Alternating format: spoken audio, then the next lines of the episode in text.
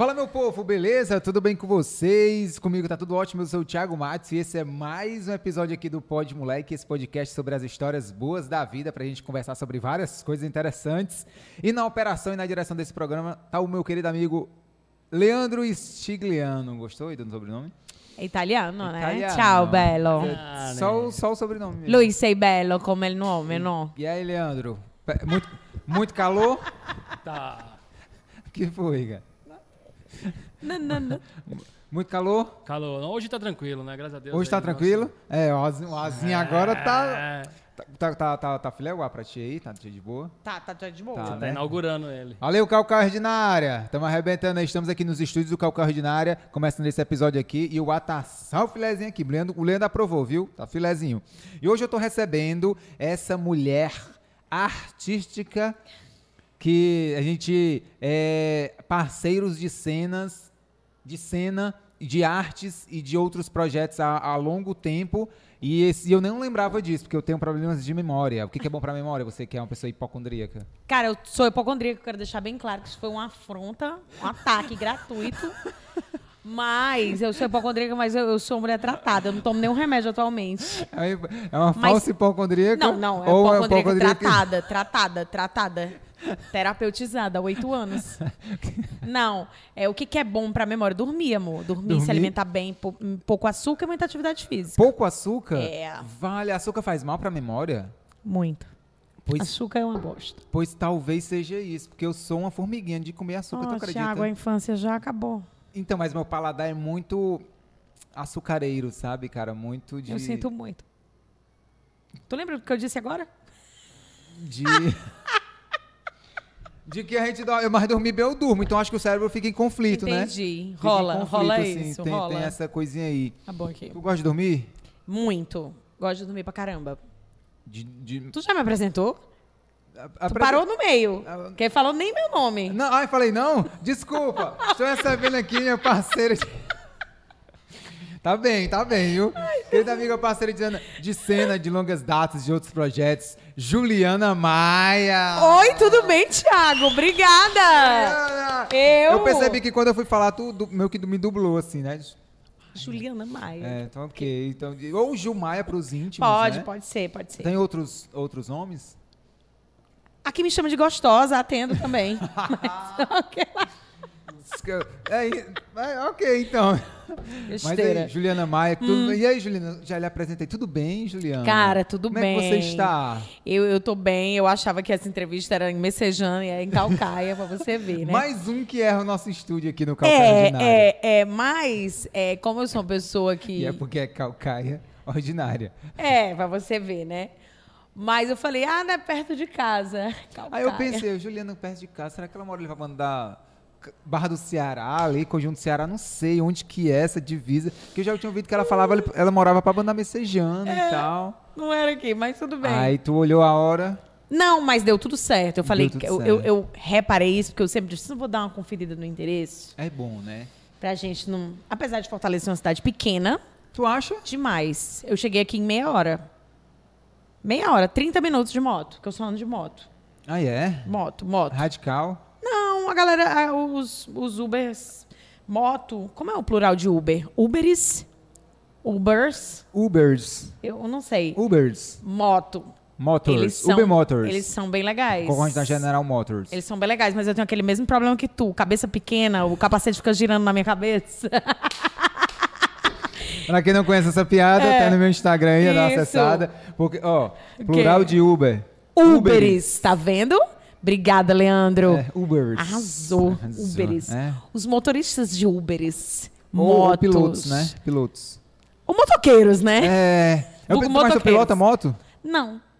Ah, eu pensei que tu falava assim, ah, ando muito de moto. Eu pensei que tu. Não, não, de Uber moto mesmo. Ah. E eles são muito de boa, são tranquilos. A galera tem um mito, assim, de que, ai, é perigoso. Não, não é não, é perigoso não, é de boa. Inclusive, quando eu vou cantar casamento, que eu canto casamento também, evento, eu vou de vestido longo, e aí o Uber moto passa direto, eu falei, ei, sou eu. Aí ele fala, ah, desculpa, moço, não sabia que era você. Mas tu vai na volta, né? Não, na ida e na, Na, volta. ida também, mas É. não, não, não- Mas o meu cabelo é curtinho, aí o capacete dá até uma segurada. Mas maquiagem, desmanchou. Só o cílio postiço, que meio que aquele meme. O vento vai bater naquela aquela mulher É. no barco assim, né? Mas é, é, é bom. É bom, porque sábado à noite em Fortaleza é caro, né, Uber. Aí eu vou Ah, de é? moto. É rápido, é rápido, é. Hum, Chega em qualquer lugar, rapidão. que bacana, que bacana. Mas a gente tava falando sobre dormir. Me, me fale aí, memória. Ah, é, é boa, do, é, é, é importante dormir. Pra Cara, ó, a gente fez uma série juntos, né? Eu e o Thiago. O Thiago fez o Se Aveste Não junto com a gente. Na verdade, você fez. E, Thiago, a gente assistiu quatro episódios. Sério? Tá muito bom, hein? Vocês assistiram onde? Na casa da nossa diretora. Oh, Ela deu esse spoiler pra pode. gente. E tá muito legal. Tá Eu não legal. sabia se eu ria ou se eu chorava, porque a série é de comédia, mas eu tava muito emocionada. e eu Ah, falei, caralho. projeto É, tal. tá um trabalho muito massa. É, e como é que eu fazia? Eu tinha muito medo, assim, falei, meu Deus, como é que eu vou decorar tudo, tanto texto, e aí, se agora, porque todo dia eu gravava praticamente, né? Dos 36 dias eu gravei os 31. Foi a, foi, uma, foi uma primeira experiência pra ti, assim, Foi a do minha tipo de primeira gravar. vez. Porque tu era muito só de teatro. É, primeira Audiovisual vez. foi a primeira vez. Primeira Caramba. vez. Primeira E aí, vez. como foi esse convite que... que... Não, não foi um Não, convite, me deram, não, tô né? esquecendo da... Não tô dizendo, acho, minha memória... Peraí. tô Andréa. Pires. Não, menina, da... da Orla dire- Filmes, direto- Luciana da Vieira. Macho, pelo amor de Deus, eu tenho uma memória... Ai. Como é, quem foi que convidou? Foi ela? Não. Foi quem? A Andrea Pires Sim, a Andrea- lembrava de mim, olha só, de um festival de música infantil que rolou na Praia de Iracema em 2018. Caramba. Festival TIC. Isso eu perguntei pra ela, como que ela tinha chegado até mim. Ela falou, não me lembro de você de 2018, de uma banda infantil que tu estava cantando. Eu achei muito legal, a energia muito alta. Comecei a te seguir no Instagram. E aí, quando rolou esse ano de 2022, ela falou assim, acho que esse projeto aqui tem a cara da Juliana Maia. Agora você me diga se não foi o Espírito Santo purinho.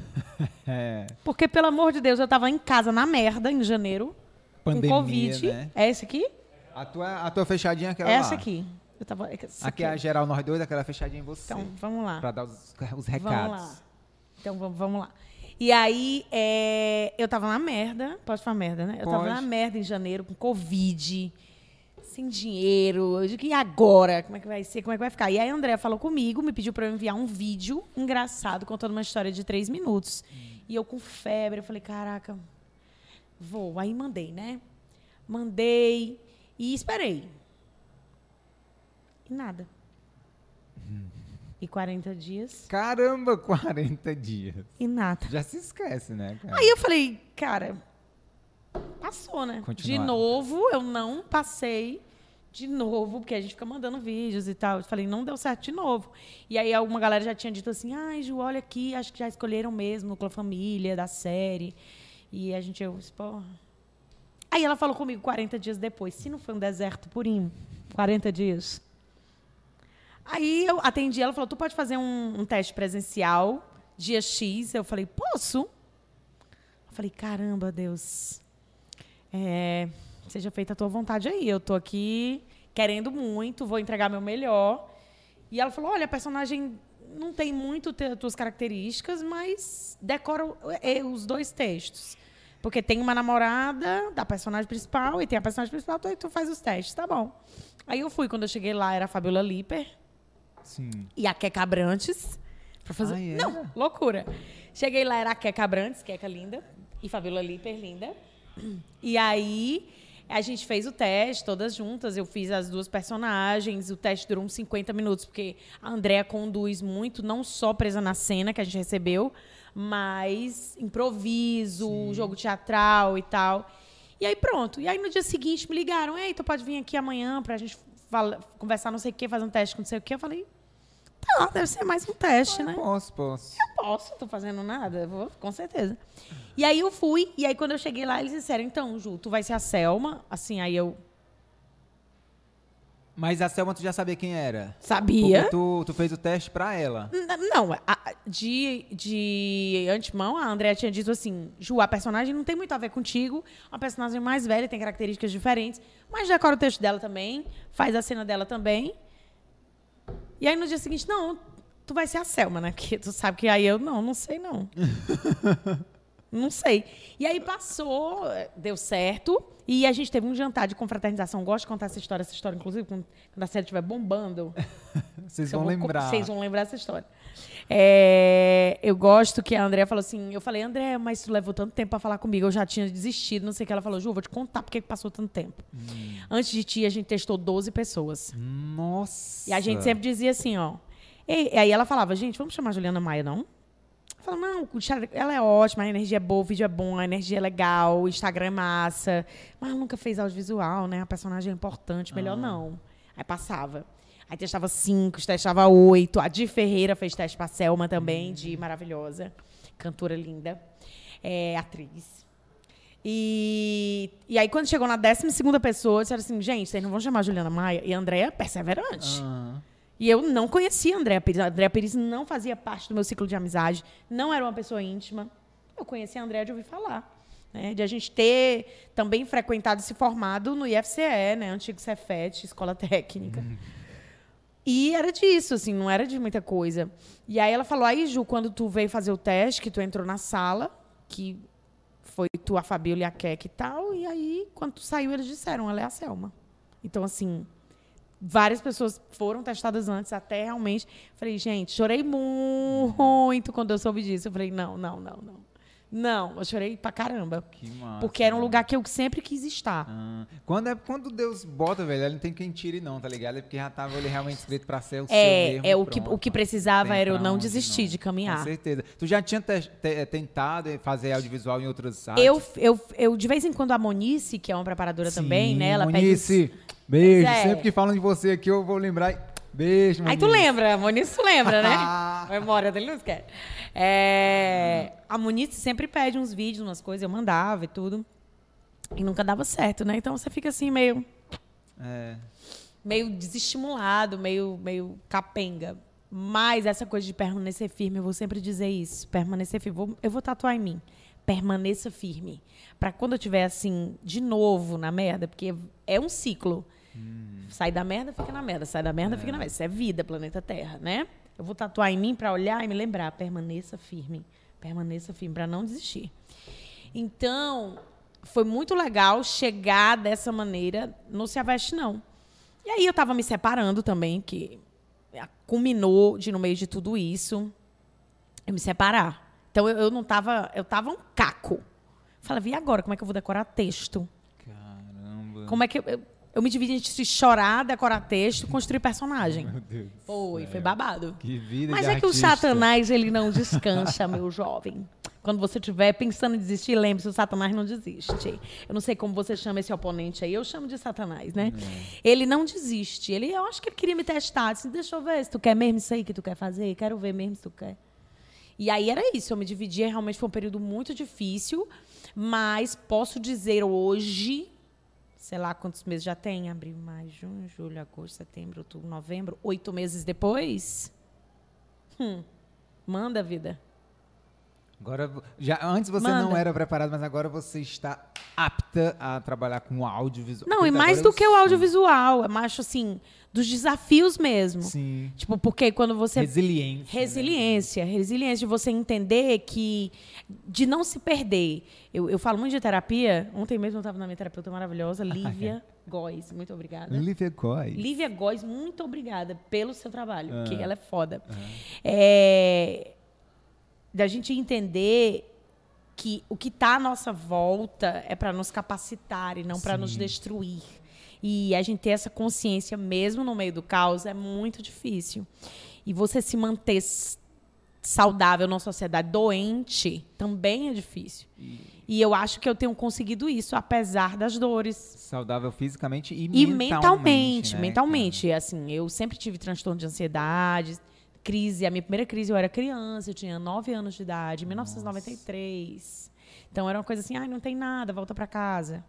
Eu sentia vontade de desmaiar, é enjoo, é, não consegui ir para a escola, falta de ar. Era, era, era o tipo de doença que não existia, Que né? não existia, antigamente, é, né? não tem O nada. déficit de atenção, a ansiedade, a própria depressão mesmo. tipo, era coisa que Isso, falava, era uma não, é frescura. É, deixa, não tem não nada o não. manda- Então eu passei por isso e se arrastou assim por um tempo. Todos os grandes momentos da minha vida relacionados ao abandono, né? E isso veio à tona, né? Aos 9 anos, depois aos 13, depois aos 15, depois aos 25. Aí, aos 25, falei: chega, eu preciso de ajuda. E aí, eu fiz terapia dos 25 aos 30. Tu, tu, tu acha importante a terapia? É, tipo, a, a, é, é, importante para ti e tu recomenda essa coisa de terapia? Eu sou, como disse o, o, o colega no outro podcast, sou testemunha de Jeová da terapia, o amor. Orlando lá? É, é, o Orlando, ele disse, tu é testemunha de Jeová da terapia. Eu digo, sou. sou. Depois que a minha psicóloga começou a me atender, ela atende mais seis pessoas. Que eu indico, Indicada amor. por ti. É. Olha, cadê o desconto? O cupom, não, ela já é maravilhosa. Ah, então, ah, Precisa então ok, entendi. É, ela já é ótima, ela já é ótima. E Lívia Góes, é? Lívia Góes. Eu vou, vou, vou entrar em contato, viu? Lívia Góes, o Instagram eu dela. fiz, mas tem hora... Eu tava até conversando com o Leandro um dia dentro do carro, assim. Tem hora que, que bate essa angústia, né? Esse negócio assim do tipo, meu irmão, o que que tá acontecendo? Dá vontade de você desabafar com alguém. Eu acho que isso aqui... O podcast é uma forma de ser uma terapia, sabe? Eu já trouxe umas duas pessoas aqui que falaram isso. Cara, isso aqui é uma terapia, porque a gente bate papo, a gente conversa, a gente esquece que está sendo gravado e a gente coloca para fora. É por isso que quando eu falo, né, é, que eu não quero que seja uma entrevista, mas eu quero que seja uma conversa, é para isso, é pra gente expor, colocar a coisa para fora, sabe? Externalizar as coisas. E, e- eu nunca fui para uma terapia, não sei- não sei como é. A terapia, ela é mais do que um bate-papo. Ela vai pegar ali, ela vai mexer nos teus baús aí, fechados, trancafiados, vai pegar essas chaves, vai abrir, vai revirar, vai doer, vai ser escroto, vai ter crise, mas quando superar, você alcança um novo estágio e pum. É, eu, sei, eu sei que você não é psicóloga, né? Não, não mas, sou. Mas por, por experiência de você já ter feito, eu vou te fazer umas perguntas. Hum. É, me bate essa- essas curiosidades agora. É, é diferente de hipnose, né? Porque hipnose também ela vai pegar algumas coisas. Não estou falando de hipnose é, entretenimento. Hipnose que às vezes as pessoas fazem para superar alguma coisa, resgatar. É diferente, porque você está consciente. E, né? É, eu não faço ideia de como é uma sessão de, de abordagem com hipnose. Eu nunca vivi essa Você experiência. fala é, mas você tem que conscientemente. É, você tem que estar muito disposto a mexer nos seus É podres. isso que eu ia perguntar. Como é que, como é que o psicólogo ou a psicóloga consegue pegar isso de você? Porque, por exemplo, para hipnose, eu, ninguém consegue me hipnotizar. Por quê? Porque eu não, eu não acredito nisso. Então, eu não estou disposto àquilo. Então, quando um, hipnólogo vê uma pessoa que não Uhum, está disposta para aquilo, ele já sabe, porque ele sabe que não vai funcionar. Sim. A psicologia, se eu, eh, se eu for para um psicólogo e eu não tiver afim, não vai funcionar comigo, né? Não é bem assim. Por exemplo, vamos voltar agora vai, vai falar. Porque a pessoa pode ir porque quer, mas também pode ir porque alguém diz, cara, vai, faz terapia, que senão Que me que separa de acontece? você. O que que acontece? A palavra constrói novas realidades. Já dizia o jovem Jesus, em sua época, há mais de dois mil anos. E aí, o que, que a gente tem hoje? Em ressonância magnética, quando você vai a 15 sessões de terapia, se você faz uma ressonância antes e depois das 15 sessões, você tem uma mudança física no seu cérebro. O seu cérebro tem um- uma mudança física mesmo. Você tem um cérebro novo. Por quê? Por, através da, fel- da fala, da sua fala, da fala do terapeuta, dos lugares que você acessou através dessa fala, do que você ouviu. Às vezes você diz, não quero, não, tipo, não quero estar em um ambiente, mas você vai escutar coisas nesse ambiente que podem lhe afetar. Mesmo que você não queira estar ali, ou você finja que não está ali, Sim. você é matéria física, como qualquer outra coisa na Terra, e vai ser afetada de alguma maneira. Então não tem como você passar ileso. Sabe aquela experiência da física? Que você solta uma bolinha aqui, tem mais cinco no meio e só dá ponta. Transferência de energia. Você está num ambiente, você está num lugar, algo acontece. Você diz, não, não tenho nada a ver com isso. Tem. As energias são transferidas. Isso é físico, isso é ciência, isso é biologia. E isso acontece na terapia. Quando você destrava coisas no seu cérebro, na sua, na sua, no seu cerne humano, coisas à sua volta, Tiago, se transformam. É surreal. É, é assim, de eu viver na pele essas, essas mudanças mesmo. Sabe? E eu ficar de cara, assim. Eu falei, gente, que horas eu. E, e agora, você tem, lógico que se você não tá afim, Predisposto. e se você está afim pra caramba, se você não tá afim, o resultado que poderia vir, sei lá, em um ano, pode demorar cinco, dez. Ou simplesmente eu conheço gente que diz, ai, não vou mais não, gosto muito do. Ai, não quero falar sobre isso, não. Não quero falar sobre isso é um comportamento bem infantil, eu acho.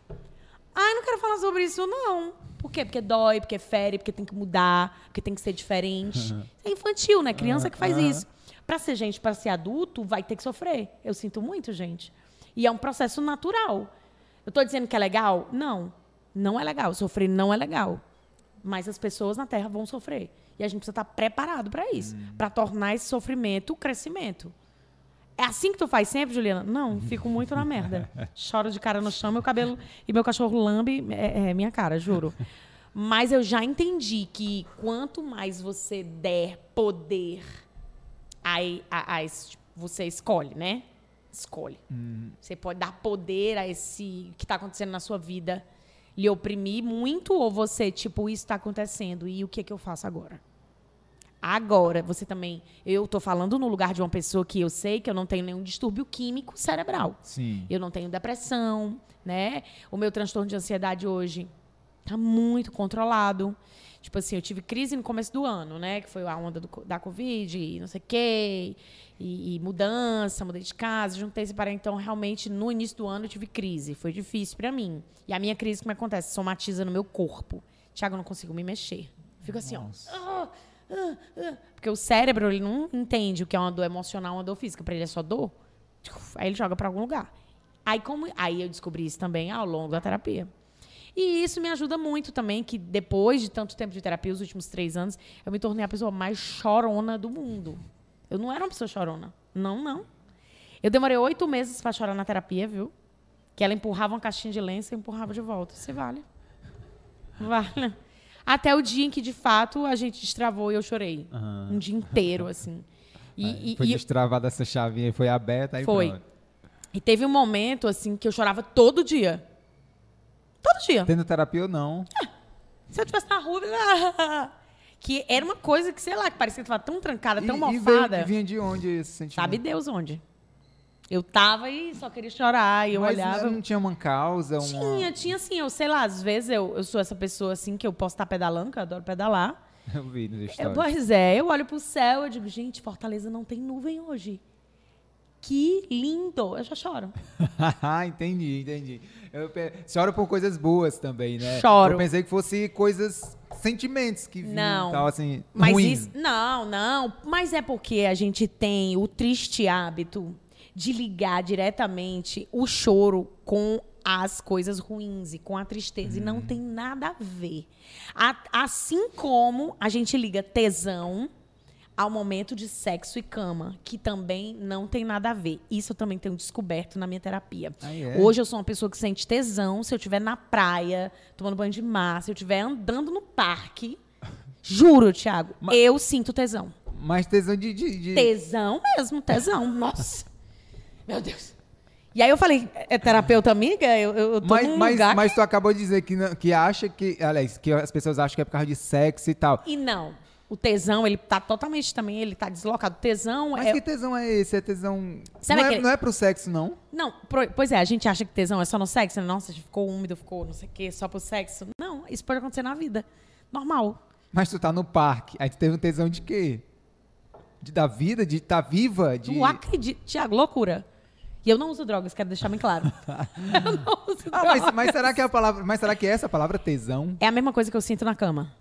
Ah, entendi, entendi. Então Entendeu? é. Então é, né? É, a palavra é essa mesmo. Só que a gente, aí agora eu vou falar da minha posição. Porque poderia ser uma euforia, poderia ser Não, uma, não é euforia, um a pessoa- de estar viva. A pessoa fica úmida mesmo. Mas é o mesmo sentimento, mesmo prazer. A mesma sensação. Mesma sensação de estar... é. Ah, então é... E é muito doido isso. Agora, é muito novo também, assim, porque eu também tô num momento da minha vida que, tipo, muitas coisas foram destravadas mesmo, chaves aí que, que enfim, eu não sei, abriram aí umas portas e você começa a ficar muito mais à vontade com, com você.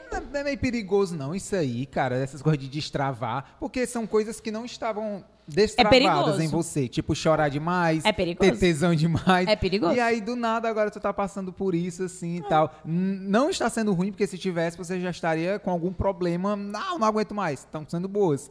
Mas sei lá, agora que tu fala isso aí, eu fiquei pensando assim. É perigoso, sim. Porque o nosso cérebro é muito louco, né, velho? Exatamente. Pessoas estudam, estudam, estudam, mas até hoje ninguém entende 100% do cérebro. Então, quando a pessoa mexe com o teu cérebro, é por isso que eu citei hipnose naquela hora, porque hipnose mexe muito e eu tenho muito medo de hipnose. Por isso que eu não, não aceito ninguém me hipnotizar. E eu desafio, assim, ligado? já, já conheci uns hipnólogos e falei, me hipnotiza aí. Aí o cara, ah, gruda a mão, não sei o que, não sei o que, não sei o que, aí não funciona. Aí ele fala, é, tu não tá predisposto a isso. Aí eu falei, ah, então beleza. Mas não consegue. Já o psicólogo, ele vai conversando, né, e tal.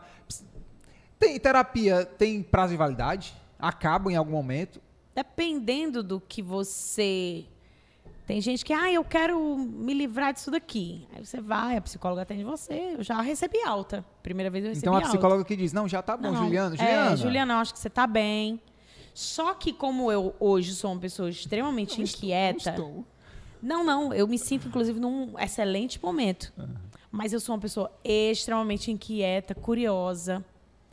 E à medida que eu vou aprofundando, eu vou descobrindo outras coisas. Tipo, esse lance do tesão pra mim é completamente novo.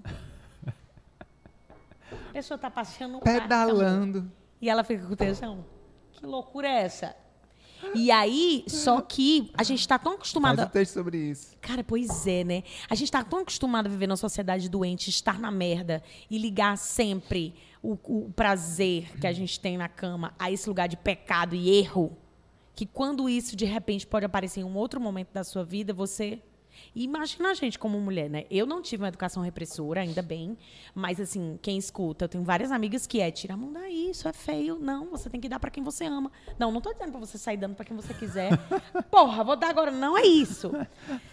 Mas, até porque também esse é um lugar de muita responsabilidade. Né? A, a liberdade sexual também é um lugar de muita responsabilidade. E a gente, como mulher, não cresceu amparada emocionalmente para isso. Os homens cresceram para viver a liberdade sexual deles. Nós não. Não, Thiago, não. A gente, quando a gente, a primeira vez que eu entrei no Tinder, ai, agora eu sou uma pessoa muito desprendida. Nossa, chorava, o boy que me deixava no vácuo. Ai, meu Deus, não sei o quê.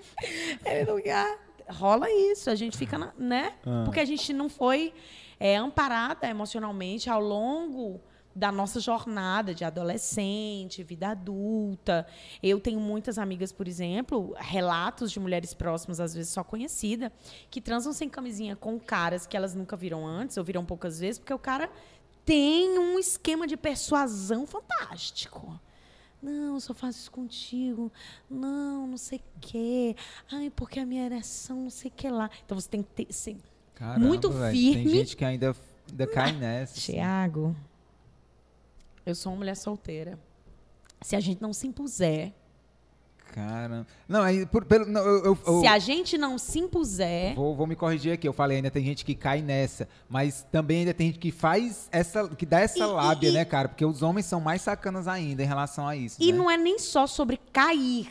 Porque o que, que acontece? É como, tipo assim, você é uma mulher que cresceu num ambiente, por exemplo, muito mais repressor. E aí você, de repente, virou uma mulher adulta. Mulher livre, independente financeiramente, e você, poxa, quer experimentar novas vivências. Só que você não tem uma preparação adequada para aquelas vivências.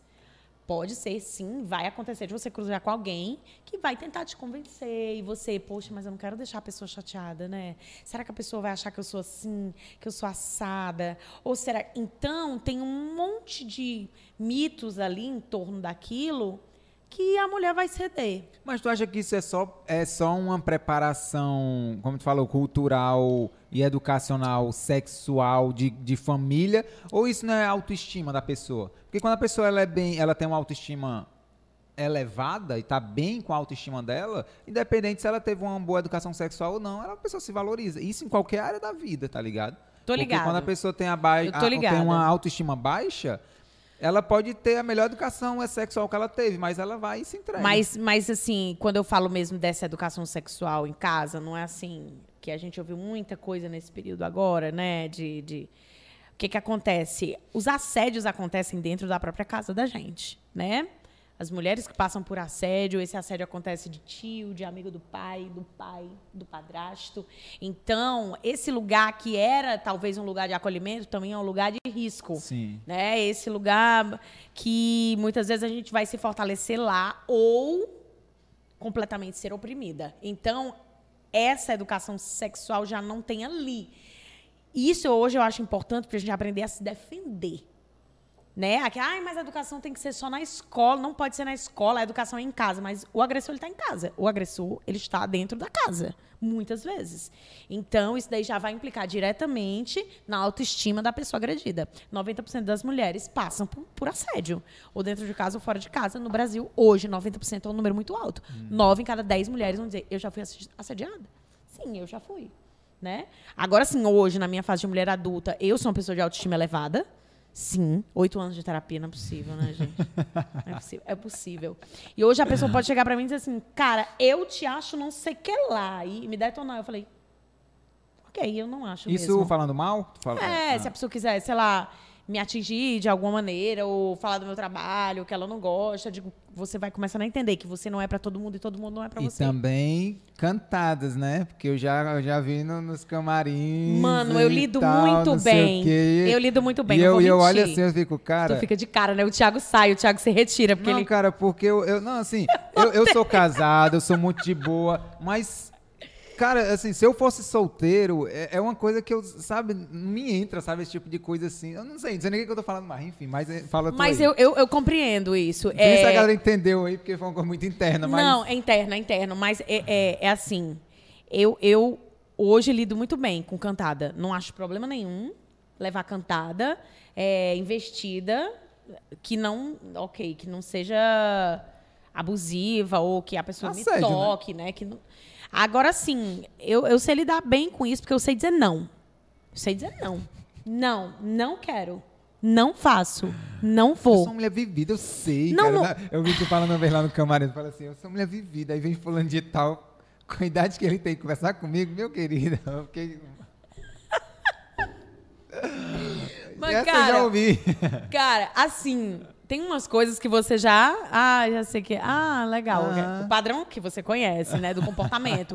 Mas, assim, se eu sentir vontade, igual a Patrícia Nassi falou, não, no meio aqui da gente, a gente só dá para quem a gente quer mesmo com consentimento. é tudo consentido. E, e, eu não tenho nenhum problema assim, de dizer que não quero, ou a uhum. pessoa insistir, ou falar, cara, tu não faz meu tipo. Desculpa. A pessoa fica meio. Mas. E aí, não vou uhum. enrolar. Né? Então, eu não tenho nenhum problema. Tem gente que se sente constrangido. Eu conheço não pessoas que. Não, né? Ah, eu não. Tipo assim, Ju, como que tu consegue andar assim de top, de calça o tempo todo? Eu tô de casaco, realmente que faz um friozinho, mas eu ando sem. Tipo assim, e ando de bike. E, e quase ninguém mexe comigo, viu? Ah, é? Qua não, quase nunca eu sofro, sei lá, cantada no trânsito. Eu acho que é porque, sei lá, minha energia é alta, eu não tu sei, sou que, brava. Que que passa essa, essa, essa, essa impressão, essa, essa áurea, essa energia eu acho, do tipo. Eu acho. Não mexo eu acho. sou bem resolvida. É, eu acho. Eu acho. É, pode por, ser também, pode ser. Já rolou isso. Por mais que você se vista da forma como você acha legal. Tem entendeu? vezes que eu saio de short, saia, top, tênis, rodo 25 quilômetros e ninguém mexe comigo. Muito louco. Entendeu? Isso, né? Muito doido. E de eu já. Depoimentos de amiga dizer, mulher, eu não posso andar meio quarteirão. Caramba. Que a galera mexe comigo. Aí eu falei, gente, pois. E, e às não, vezes. não dá nem pra dizer que tu é feia, né? Ou que tu é mal feito, que não, que não é. E é, aí, eu acho que, que não é, é, sobre isso, não. Eu acho mesmo que é esse lugar que tu disse, de autoestima elevada, de posicionamento. Não é um lugar fácil. Eu já tive que apanhar muito para chegar aqui já tive que passar por assédio, apanhar, mas a minha psicóloga sempre fala comigo, ela, Juliana, é muito difícil uma mulher dizer assim, eu não tenho medo de, disso, eu não tenho medo de sair na rua e, e acontecer isso, eu não tenho medo, porque eu não sei, é mais forte do que eu. É, é, é coisa de doido, cara. E passa anos, e vai e entra gerações, e, e o... Sabe o que aconteceu? Eu tava na feirinha da Beira-Mar, na semana passada, eu gosto de ir na Beira-Mar toda semana pra tomar um ah, sol. Sim, sim. E aí eu entrei, sol. um sol que eu gosto, sou viciada em sol. Vitamina... D na tora. E aí eu fui pra Beira-Mar, e depois foi um dia de meio de folga, uma segunda-feira. Aí eu fui na feirinha. Eu falei, ah, vou na feirinha que dá uma volta e tal. E aí eu sou muito atenta. Tinha um senhor, ele começou a me seguir. E eu tava de short, biquíni, ele começou a me seguir. Tava aí, a pé? A pé, eu tava dentro da feirinha. E aí eu meio que mudava o box, entrava assim, ele fazia o mesmo trajeto. Aí eu parei. Aí ele passou por mim e parou também. Fingindo estar no celular. Falei, esse broxo tá me seguindo. aí quando eu retomei, ele retomou também, eu me virei. Eu falei, o senhor está me seguindo por acaso? Aí ele falou: Você é muito bonita. Eu digo, não foi essa a pergunta que eu lhe fiz? Aí Ele disse, não, não, não tô lhe seguindo, não. Eu digo, acho muito bom. Aí eu subi meu tom de voz. Já tava preparada pra fazer um escândalo. Muay Thai. Não, fiz cinco anos e meio de capoeira. Dava um AU na cabeça dele. Que eu não... Sério, Thiago, eu perco o controle quando O se trata de é, assédio. é aquele que você dá com a perna pra trás. assim. É, é, é. O AU é, a- a- é. Isso, AU, dá uma pesquisada no Google. Aí.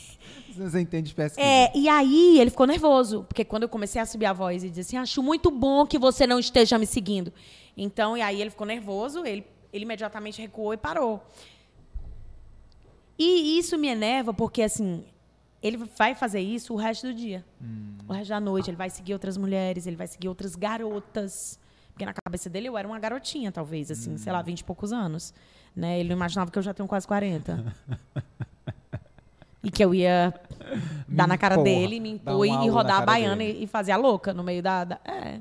Porque os caras, o agressor, ele se sente muito seguro. Muito seguro no Brasil, principalmente. E ele era gringo.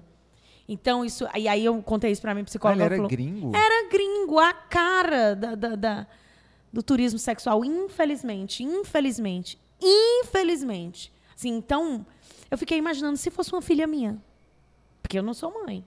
Mas e se fosse? O que, que eu ia fazer, Thiago? Descer o cacete. Eu ia descer o cacete. E aí a minha psicóloga falou, Ju, tu não tem medo disso? Eu falei, cara, na hora é um negócio que É, né? eu não consigo. eu- é mais forte do que eu. Eu não consigo. A dica pras mulheres, quando tiver, pode gritar, porque os outros homens vão ajudar. É, é. Entendeu? Porque homem também sabe que tem homem escroto e Tem. não fica se defendendo. Se precisar quebrar ele no porrada, a gente A quebra. gente quebra. Obrigada, Leandro. Qual a arte marcial que tu faz? Pra gente unir as forças. Ih, karatê mais capoeira igual a. Esse cara até eu fiz três meses de Muay Thai. Olha aí, três meses, configura. O cara começou a querer me colocar em competição. Eu falei, não, moço, eu só tô aqui pra. Não, né, moço, não, é negócio- só Não, que... mas vamos brigar, cara. Vai ser legal. Mas vai ser bom pra quem, mano? Vai tu? Eu? Não. Não, mas todo mundo é que nem você. Eu não é, porque se eu- todo mundo eu, fosse sou que nem eu, ninguém tinha única. nem coragem, não, de também no ringue, meu amigo. Não Eu nada. sou o único, ninguém O cara perdeu um aluno de graça, porque É. colocar em competição. Não, amigo, deixa. Deixa eu quietinho com meu corpinho, que eu tô aqui, que eu tô de boa. Só queria aprender a me defender. E olha que eu só fui, porque eu pesquisei no Google e aí eu vi lá que o Muay Thai, as armas do lutador de Muay Thai são os cotovelos e as canelas. Eu disse, eu tô em casa, isso aí, já estou preparado. Estou com pré-requisitos já pra... Tu sabe qual era a música que me representava na infância? Qual? Cabeça, ombro, joelho e pé, joelho e pé. Mais ou menos isso. Era só o que definia ali. É. E Tu é natural de Fortaleza? Eu sou natural de Fortaleza. Cresceu né, em qual bairro? Cidade 2000. Cidade 2000. Me casei 2000. lá na Cidade 2000. Oi, casaste na 2000? É, na igreja presbi... Acho que é a igreja presbiteriana. Não, Ele é esqueceu, IPNJ, hein? Igreja Presbiteriana Nova Jerusalém. Foi lá na. Morei lá 15 anos e moro há 23 anos na cidade dos funcionários. Tu mora na cidade de funcionários agora? É, moro, moro. Gosto também, gosto. Consigo Ali de próximo bike. de onde? São Luís, É, próximo da Igreja da Glória. Igreja Glória. É. Tô ligado. E aí eu consigo andar de bike dali pra tudo que é buraco, né? Ah. Menina, como foi que nós chegamos nessa história aqui de, de loucura, de assédio, de... de- de- que bicha doida. essa- Rapaz, essa Juliana mais é coisada mesmo. É, eu, deixa eu- o povo, vocês não sabem quem eu sou, normal, né? Eu sou cantora, sou atriz. Ah, você quer falar de qual assunto? Ai, eu falo tanta coisa, a gente fala horrores de Vamos coisa. falar de, de cantora. Vamos, vamos. Então, como é que é esse negócio de cantora aí? Como é que tu. Eu comecei a cantar, eu era criança. A professora disse, ai, deixa eu ver alguém aqui pra cantar no coral. Pum, aí eu fui e nunca mais parei. Um coral de onde? Da escola. Da escola. Da escola. Aí eu Mas você comecei... já fez aula ou foi. Fiz, fiz aula, fiz aula. Esse coral era aula? No coral eu fiquei quase Você era nada. soprano? Não, jamais. É contralto? Sou contralto. É, Contralto. sou. A minha voz aqui não, não é uma voz de soprano. Aquela vozinha de muriçoca eu não tenho. É muito difícil pra mim. Valadão. É. E, é, e, e depois eu comecei a cantar, eu acho que desde pequenininha eu já era assim, meio. Essa veia artística mesmo pesada. Não, não- eu acho que eu nunca pensei. Ser, talvez, no momento, houve um momento em que eu pedi à minha mãe um microscópio de presente, quando eu era criança. Porque eu sou a louca da saúde também, né? Sou muita doida da saúde, gente. Aí eu falei, acho que eu quero um microscópio. E a minha mãe disse, não tenho dinheiro. E é melhor não. E aí eu falei, "Hum, tal, fiquei pensando, se ela tivesse me dado aquele microscópio, será que eu era artista hoje? Era assim. Tu acha? Eu Tiago? acho, eu acho. Eu acho que quando as coisas estão ali, ó, escritas pra gente, você não tem como É, tirar, né? não. Tu já trabalhou em alguma outra área da tua vida, de Não. carteira profissional, de, sei lá, tu foi garçonete, tu tra- em alguma área, só Não. foi nessa área aí. Não, eu trabalhei- Eu já trabalhei em várias, em algumas áreas, em várias não, mas em algumas áreas, e, e, e eu não me encaixava em canto nenhum, até eu realmente falar, eu vou dedicar minha vida à arte, a ser comediante, a ser humorista, e foi a partir daí, momento que eu disse isso, que deu certo. E eu já fazia isso por fazer, porque eu gostava, mas quando eu disse eu vou me dedicar a isso, foi a partir daí que deu certo. E eu vi que eu nasci para fazer isso, é o que eu mais gosto de fazer, é comédia, fazer rir, é estar no palco. Então eu acho que é, é isso, cara. Sabe que eu sinto tesão no palco, né? é, é, stand-up ou teatro ou qualquer pau cantar também. Cantar e. É. E- mas a- o canto É foi a tua primeira área artística. Foi a minha primeira. Foi a minha primeira. E aí eu Já cantou em 16 barrazinhos, essas anos. coisas. a- Ali eu cantava, eu cantava quando tinha ali a Rua dos Tabajaras, que tinha ainda Gepos, Colher de Fala, Pau. é, Com 18 anos ali eu Não, cantava em todos é os barzinhos ali. Todos os barzinhos, férias eu cantava. E aí depois acabou, né? Morreu aquela área ali da, da Praia de Iracema, né? Era Praia de Iracema ali, né? Sim. É. E aí eu deixei de cantar em, de Roda barzinho. Lupus. Isso, cantei ali em muitos barzinhos. Muitos. Colher de Pau era um lugar assim que eu cantava muito e tal. Muito legal. E aí depois eu comecei a cantar casamento. Com 25 anos eu comecei a cantar casamento. Antes disso, eu viajei para três, pra- três países para cantar também. Fui para Olha. China, morei seis meses na China, fui cantar, né? Foi bem interessante. tu foi pra cantar? China para cantar, minha gente. Mas peraí, cantar onde? Na China inteira, a gente tinha um show brasileiro. Eu cantava no show brasileiro. Mas foram todos daqui? Todos, nós éramos 20 pessoas. Caramba! Aí disse, vamos embora pra China. Não, aí tinha um contrato de uma empresa que contratava aqui o grupo brasileiro para levar e ficar em turnê. A gente ficou seis meses. Nossa. Foram 18 cidades. Aí eu cheguei lá, cantava as músicas brasileiras, mas elas pediram para cantar, colocar no repertório três músicas chinesas. Gente, Tiago. Eu tinha 21 anos. Eu chorava. Eu falei, não vou conseguir. Eu não vou conseguir, mas dica. Não sei se vai servir para você, mas para mim super serviu. Quando a vida apresentar alguma coisa para você, é porque você pode entregar. Diga sim. Diga sim. O poder do sim. Yes, yes. Tiago. Em chinês, a palhinha Claro que eu me lembro. Cante aí. Essa, aquela, essa música é uma música muito famosa na China, porque ela é tipo Garota de Ipanema e tudo tem essa música. Se chama Molin Hua. Hua, Hua é uma flor. E Molin é o nome da, da flor.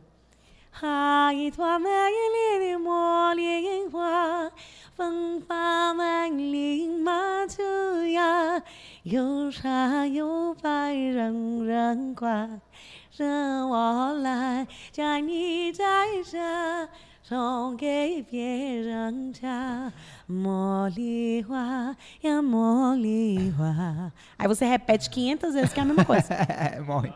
É bom, Obrigada, equipe. Eu não sou só agressiva com, com assédios. é, bom, é bom pra dormir essa música aí, ó, cara, assim. Cara, dá um, música dá um chinesa, sentimentozinho. Tem uma diferença de música chinesa pra brasileira, da questão da entonação, né? Foi a gente que fazia uma... Tá, ele Da é. linguinha de... É, a fonética chinesa é diferente e, e a harmonia também, né? Da a harmonia da música chinesa é diferente. Que, que tu cantou agora e parece muito com músicas que eu já ouvi em algum canto chinês, em filmes, em alguma coisa, tá ligado? Essas, essa melodia, essa É, coisinha. é, a- os a- intervalos são muito característicos, né? E elas têm uma voz muito aguda, porque faz muito frio, né? Então a tendência é essas vozes mais agudas em lugares bem mais frios. Assim, o Brasil não é um lugar de grandes vozes agudas. A gente tem aqui uma voz muito mais médio, né? Cantores muito mais médios. e A gente acha, não é uma certeza também, associa a essa tropicalidade. Então eu sofri muito porque elas queriam que eu cantasse muito agudo. E eu dizia, gente, eu não sei. Então foi muita coisa que eu tive que ajustar, mas Nossa, foi um cara. período fantástico. Caramba, pra aprender essa letra aí foi, foi punk ou não? Repete muito, mas a, a pronúncia, as coisas, né? É, só que eu já estava, quando ela me pediu para aprender, eu já estava dois meses na China. Ah. Sem saber, eu já estava, quando repetia frases no mercado, ou que eu repetia frases no show, ou cantava música, quando eu comecei, que eu cantei essa música, a contratante chinesa chegou para mim e disse: Ela falou, você tem sotaque xangainês. Tu acredita? Caramba. De pessoa que estava morando em Xangai. de, de, De conviver, de estar imersa. E eu. Então isso Mas é. tu fala é, mandarim? Não, né, gente? Claro que não. Eu me viro, é Como é bem se vira- diferente. como é que vocês se viravam eu lá? tinha um caderninho, eu falo inglês. Então eu Você faz- fala inglês? É. Olha, O pessoal pensa que eu cara. sou agressiva e engraçada. Não é isso. É, não, eu, eu falo inglês, né? E eu tinha um caderninho que eu escrevia tudo. Eu chegava pro meu amigo do hotel e falava, How can I say that? How can I say how much? Aí eu começava a anotar. Tô soltinho, tô soltinho, tô soltinho, tô soltinho. Como é até 10? IR, CS. Uh, Aí eu entendi também que eu tenho uma habilidade Ah. em me comunicar. Eu tenho uma foto aqui maravilhosa, gente. Vou te É porque mostrar, quem fala outra língua abre, desbloqueia esse Isso, negocinho aí de, de, de aprender outras línguas mais fáceis, né? Dizem isso aí. Eu não, eu não falo outra língua, a não ser a língua do P. Né? E aí. e aí, é tipo, quem aprende outra língua, né? Olha. Valendo internacionalmente, é uma língua que, né? Eu vou te falar um negócio, de- cara. Isso aqui, essa foto aqui, eu olhei essa foto aqui, eu tinha 21 anos. Vou mostrar aqui. Não sei se dá pra ver. Dá pra ver, Leandro? Ó. Aqui eu fui comprar um biscoito e uma água no mercado chinês, tá? E aí tinha uma plateia, amor, me aplaudindo. Por quê? Por quê? Isso daqui me deu. Isso aqui caiu a minha ficha. Olha aqui, Thiago. Isso caiu minha ficha agora em 2020. Que eu fiquei muito tempo em casa na pandemia, né? Você foi a paciente 1 do, da Covid. Não, brincadeira. Não, não. E eu olhei essa Foi foto. a de verde? Sou a de verde, cabeluda. ó. Caramba, cabelão. É, eu era cabeluda. Casaco. Casacão Casaco. verde e tal. A gente pegou. Ah, legal, legal. vou mandar, eu vou mandar. Eu vou mandar aqui. E aí eu percebi, assim, que. Eu tenho teu contato. Eu tenho, sim.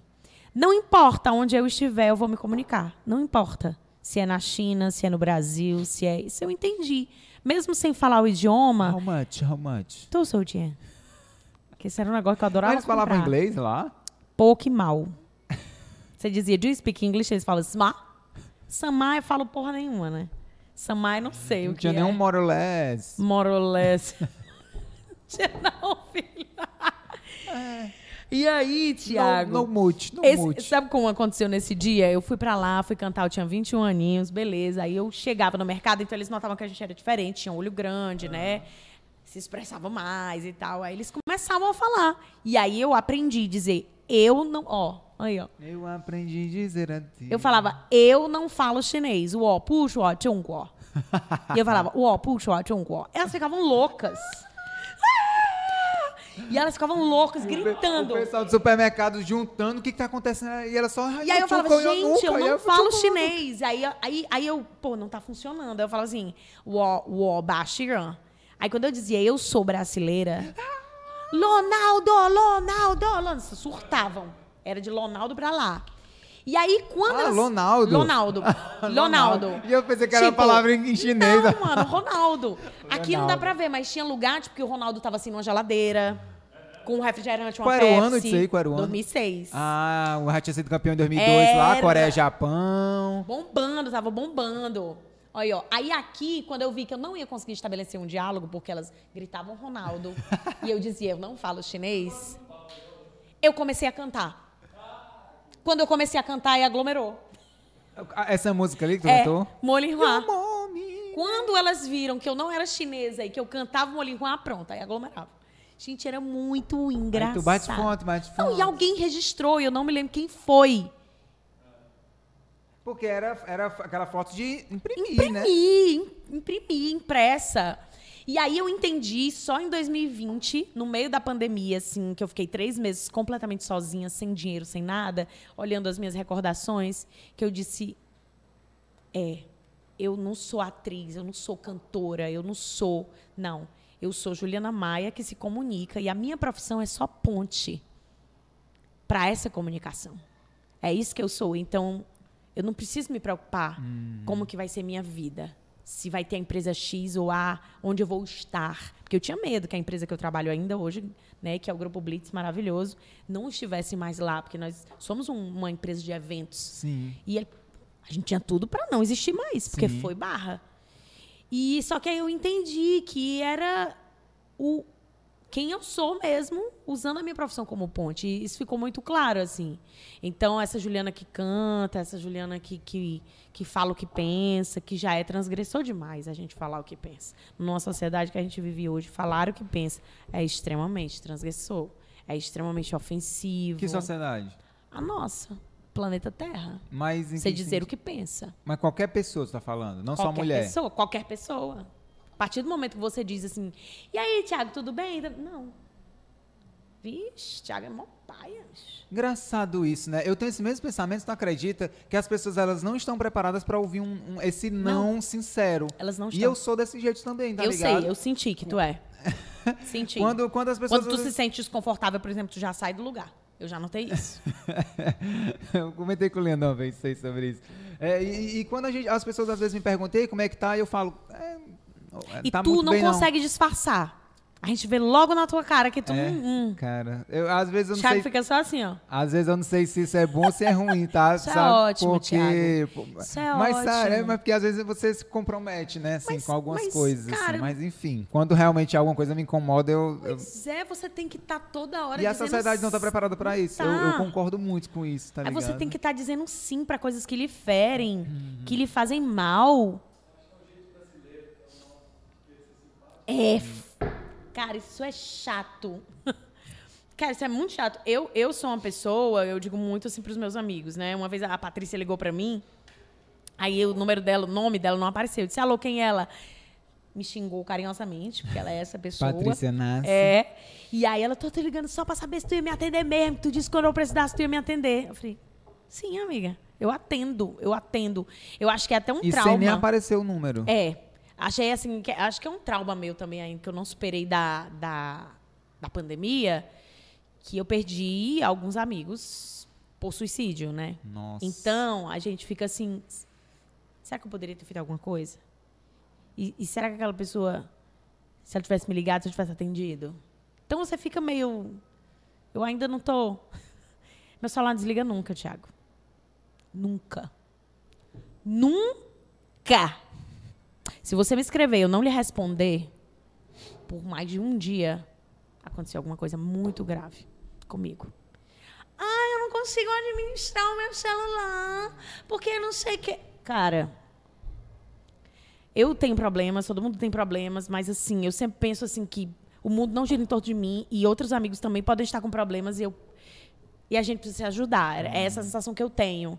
E eu, eu tenho pessoas assim que adoram deixar a gente no vácuo, que você mandou uma Ah, mensagem, Demais. ela viu o que você Cara, mandou. É isso é o que eu penso, a mesma coisa, Juliana. Como é que uma pessoa consegue ignorar uma mensagem, velho? Porque, tipo assim. Ó a minha cara. Se eu. Se eu mando, e a pessoa tem meu contato, não é, um- não é, um- não é tipo Tu não a é um primeira estranho. conversa. É, é uma É. pessoa que tem meu contato, que às vezes é amigo de, de carreira, né? Assim, de trabalhos e tudo e tudo. A gente manda uma mensagem, que pode ser qualquer coisa, independente disso, a gente manda uma mensagem e a pessoa não responde. responde. Em uma hora, em duas. Ok, não precisa responder na hora. Mas em uma hora, duas, três. Cara, e às vezes tem gente que tem. Eu, tenho, eu tô no vaca até hoje com algumas pessoas. Aí do nada a pessoa vem e puxa um assunto.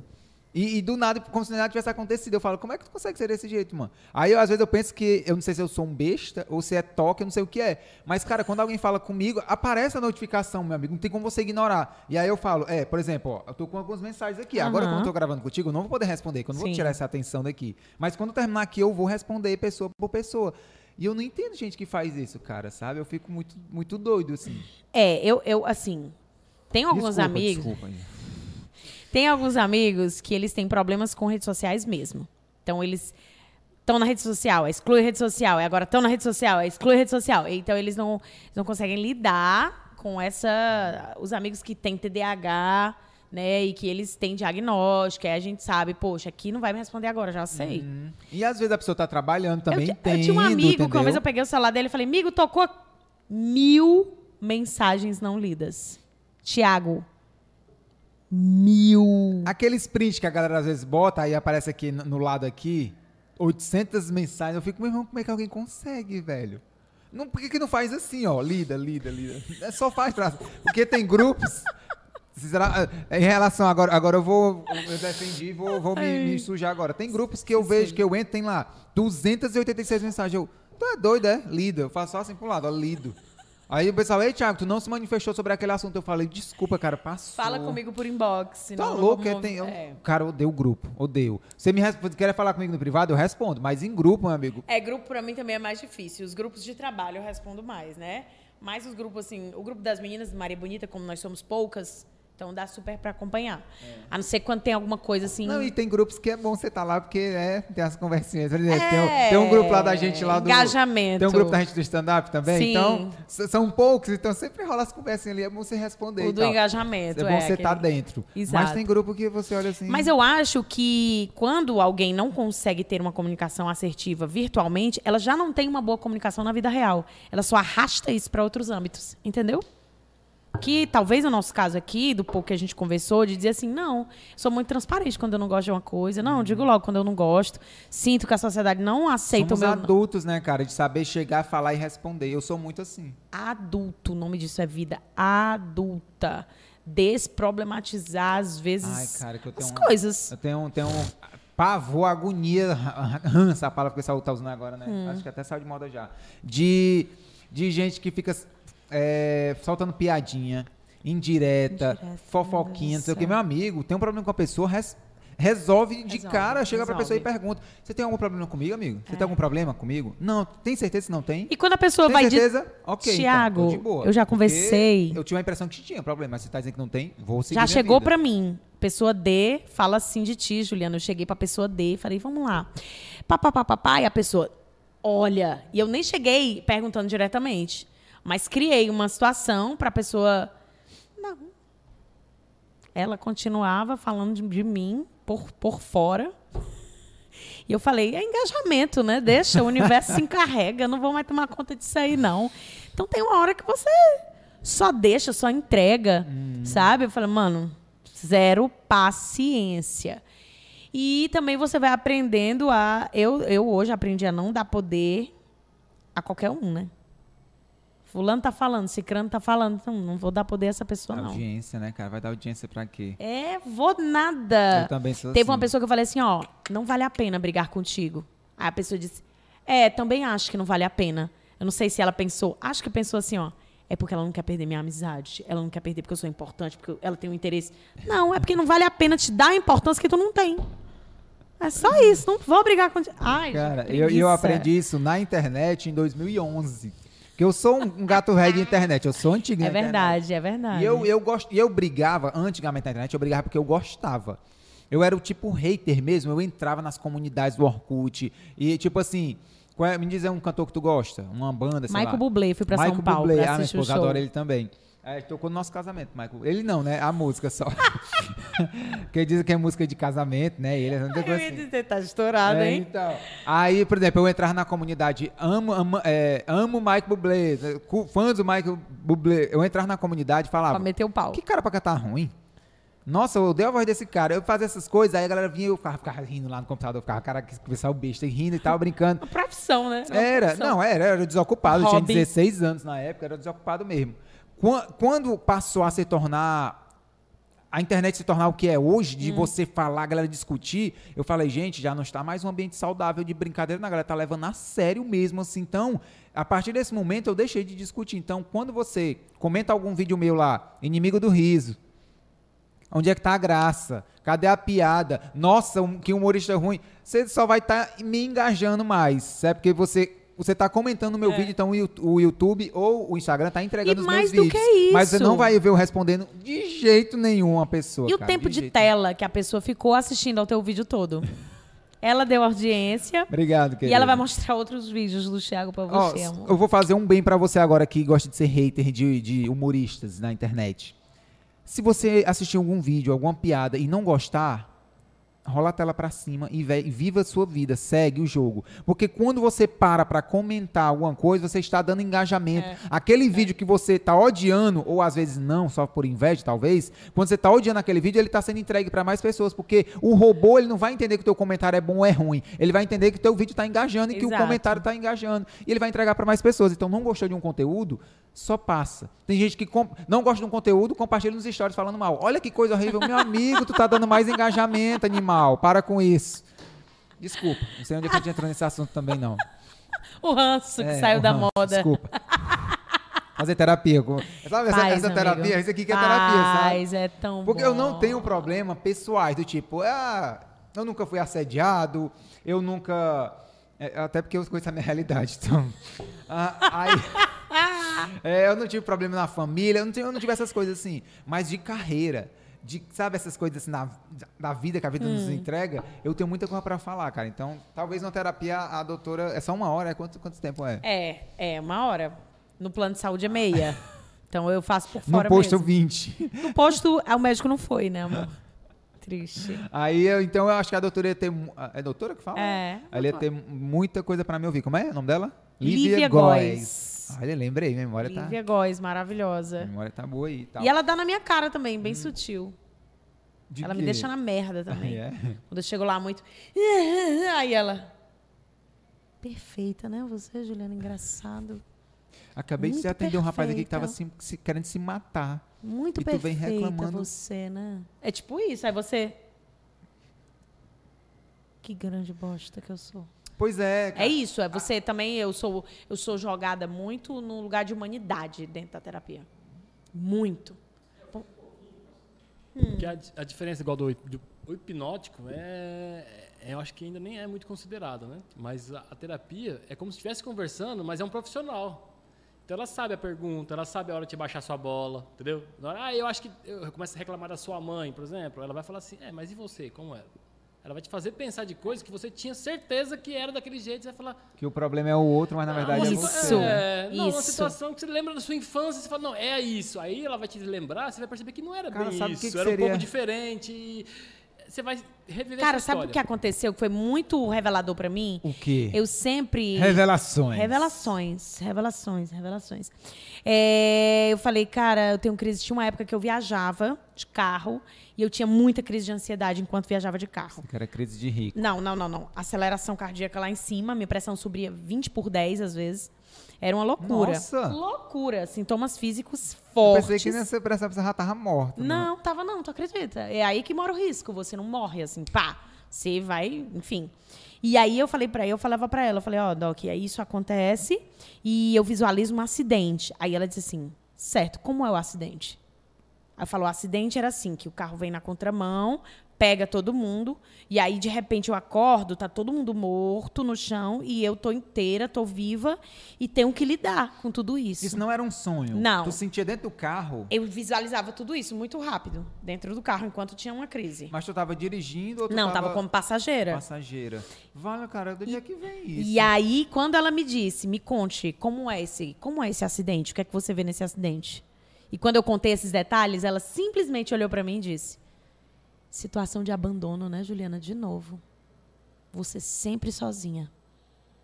Tiago. Comecei a chorar na mesma hora.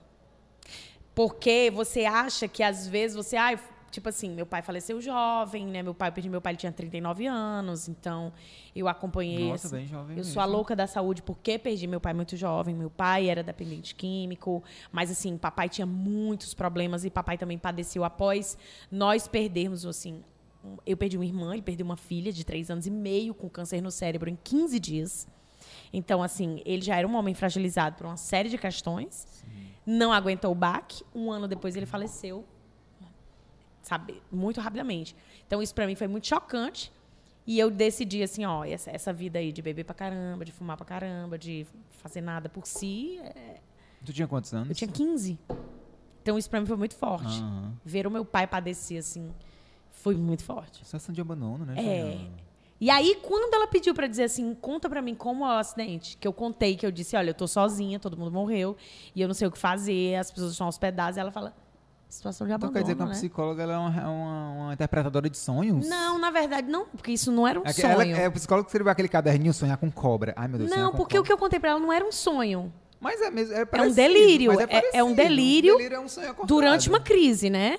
Que você visualiza coisas e quando ela trouxe pra mim, que estava totalmente ligado à minha situação de abandono de diversas vezes vividas na minha vida, eu falei, caralho, bicho. Então a minha crise de ansiedade ali não é porque o medo de morrer, o medo não, é de mais uma vez ser abandonada, sei lá, por uma série de questões que eu preciso resolver.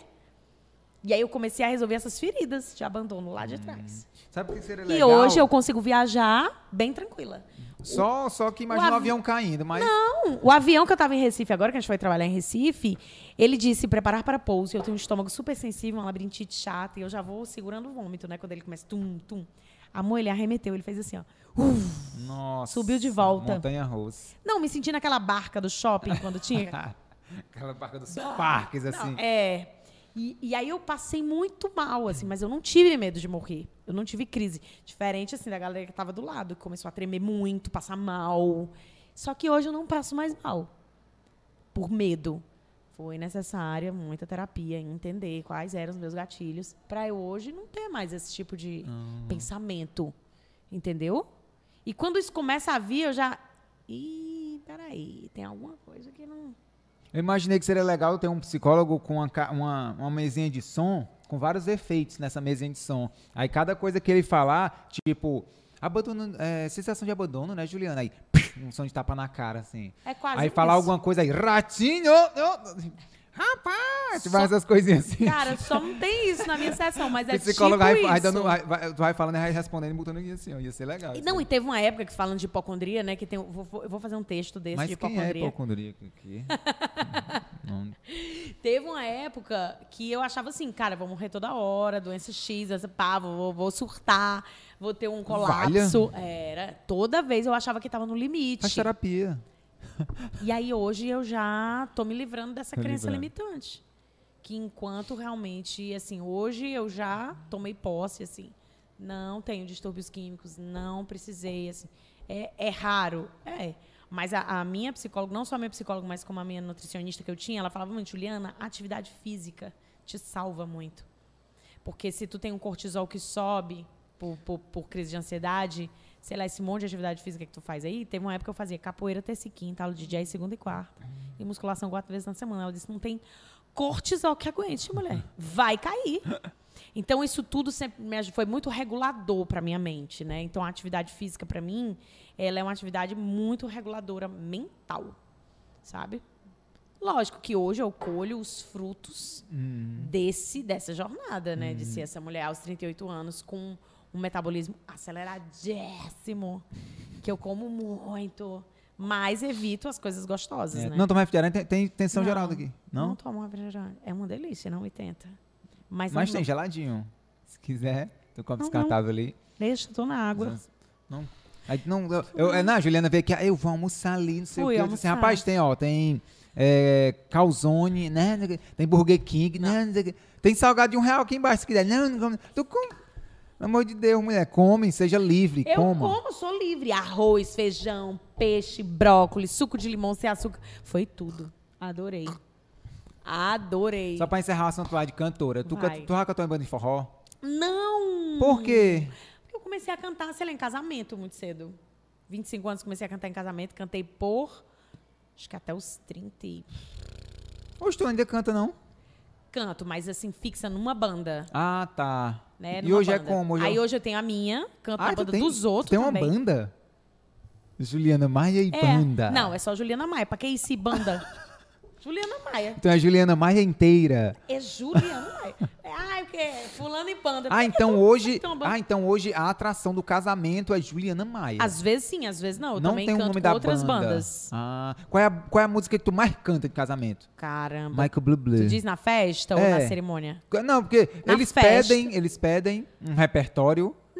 Eles, eles sugerem, né? Porque vai muito do que tá em alta. Porque piseiro, por exemplo, leva 15 dias, já mudou, já é outro, né? Ah, tá. Mas, mas tem músicas que se que repetem são, muito. É, Bruno Mars a gente faz sempre. Ah, é qual do Bruno Mars? Dua Lipa.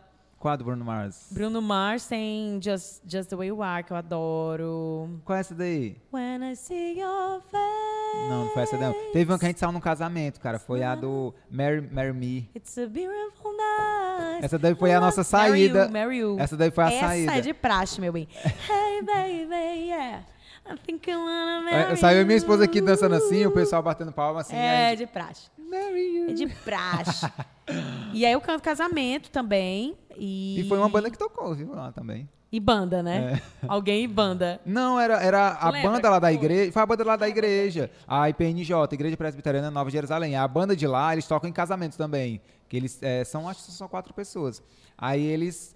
Eles ofereceram, a gente quer cantar no teu casamento. Eu Falei, massa, Oh, velho, que bom, que então. bom, Aí a é gente barato passou o repertório pra eles e eles cantaram. Legal. It's a beautiful night. É, é top. E aí eu tenho hoje, eu vendo as minhas coisas também. E Que canto coisas? banda, banda, Ah, tá. Você que vendia, aniversário. vendia miçanga. Não, não me sangra não, já passei dessa fase. Eu passei. Mas banda de forró, Não. recebeu convite, Hum, Já, mas não... não se interessou. Não, era... Meu vaqueiro, meu Eu adoro, meu repertório de forró antigo é gigantesco. Cantei agora na Expo S. Eu cantei segunda e quarta. A Patrícia foi que riu. Juliana, Juliana Maia e banda. Juliana Maia só. Ah, tá. Juliana Maia só. Ju, no ônibus assim, ó. Ju Maia. Ó, Juliana, Maia Juliana Juliana Maia. Juliana Maia. Ju Maia é pro, pro, pro, Eu pra- não pro sei, teatro, eu né? tô, o que, que tu acha melhor? Eu acho que Juliana Maia. Tu acha que. Eu acho que é melhor, Juliana. Não, eu acho melhor. Não, eu gosto, eu gosto, eu acho forte. Eu acho forte também, Juliana. Porque Ju Maia, Ju Maia vai parecer que é um nome só. É, né? Vem pra cá, Jumaia! Jumenta! Jurema! Juma, tá ligado? É, é, faz sentido, Thiago. é da minha cabeça. Porque eu acho que Juliana Maia dá um peso, sabe? Juliana Maia. É, eu acho que eu sou Juliana Maia. Essa fera aí, também. bicho! Juli- Eu acho, eu acho. Sim, e o teatro? E aí, eu, quando terminei a escola, com. Acho que foi em 2000, eu acho. Eu disse assim: eu quero fazer teatro. A minha mãe, minha filha, que não tem teatro. Vou comprar um microscópio mesmo. Aí eu falei, não, mãe, eu quero fazer teatro, quero, quero, quero. E aí eu entrei pra faculdade, eu tinha 21 anos, porque foi quando o curso apareceu no IFCE, quando eu tinha 20, 19, uma coisa assim. E aí eu falei, não, vou fazer teatro, assim. Eu vou, vou fazer vestibular, que eu sou da época do vestibular. E vou passar. E aí eu fiz, eram 25 vagas, eu falei, eu vou estudar só História Geral, porque eu odeio História do Brasil. Olha só que doido. Caraca, tu estudou depois, era a matéria que eu Não, mas assim, hoje eu tenho outra, outra concepção, né? Mas na época, quando eu tinha 20 anos, eu disse, não, não aguento, gente. Aquelas guerras tudinha, aquelas revoltas das chibatas, das não sei o quê. Bato 16. Não, era. Falei, não. E aí eu estudei só História Geral. Eu me lembro que, na época, eu fiz a prova escrita, né? Que eu passei para fazer a prova escrita. Caíram 10 questões, 5 de História Geral, 5 de História do Brasil. Eu só fiz as de História Geral. E em branco, deixar as outras em branco? Deixei, porque eu não tava afim. Caramba, nem para ser criativa. Não, tá afim, não. Negócio de criativa. E aí eu tirei nota boa em português, redação, nota muito boa, porque eu sou a louca da, da escrita. Eu sei por que as palavras são acentuadas, Thiago. Ah, É triste. bom. É triste. Fico feliz em conhecer alguém que gosta Calcaia de... ordinária, paroxítona terminada em ditongo crescente. Por isso. Que doida. Mas é legal Desculpa, isso. gente. É Eu, eu tenho coisas Eu estranhas. acho legal, eu acho legal que a gente valoriza português. É, eu gosto. Eu acho um idioma gente que foda. maltrata.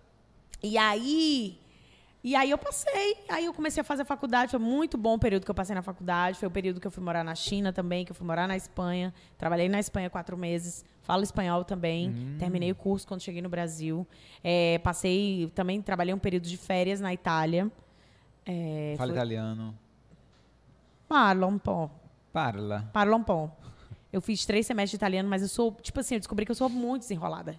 Se me soltar, Thiago, aí ferrou. Essa saudade onde tu tá? Que ele não fica da pradaria mais próxima.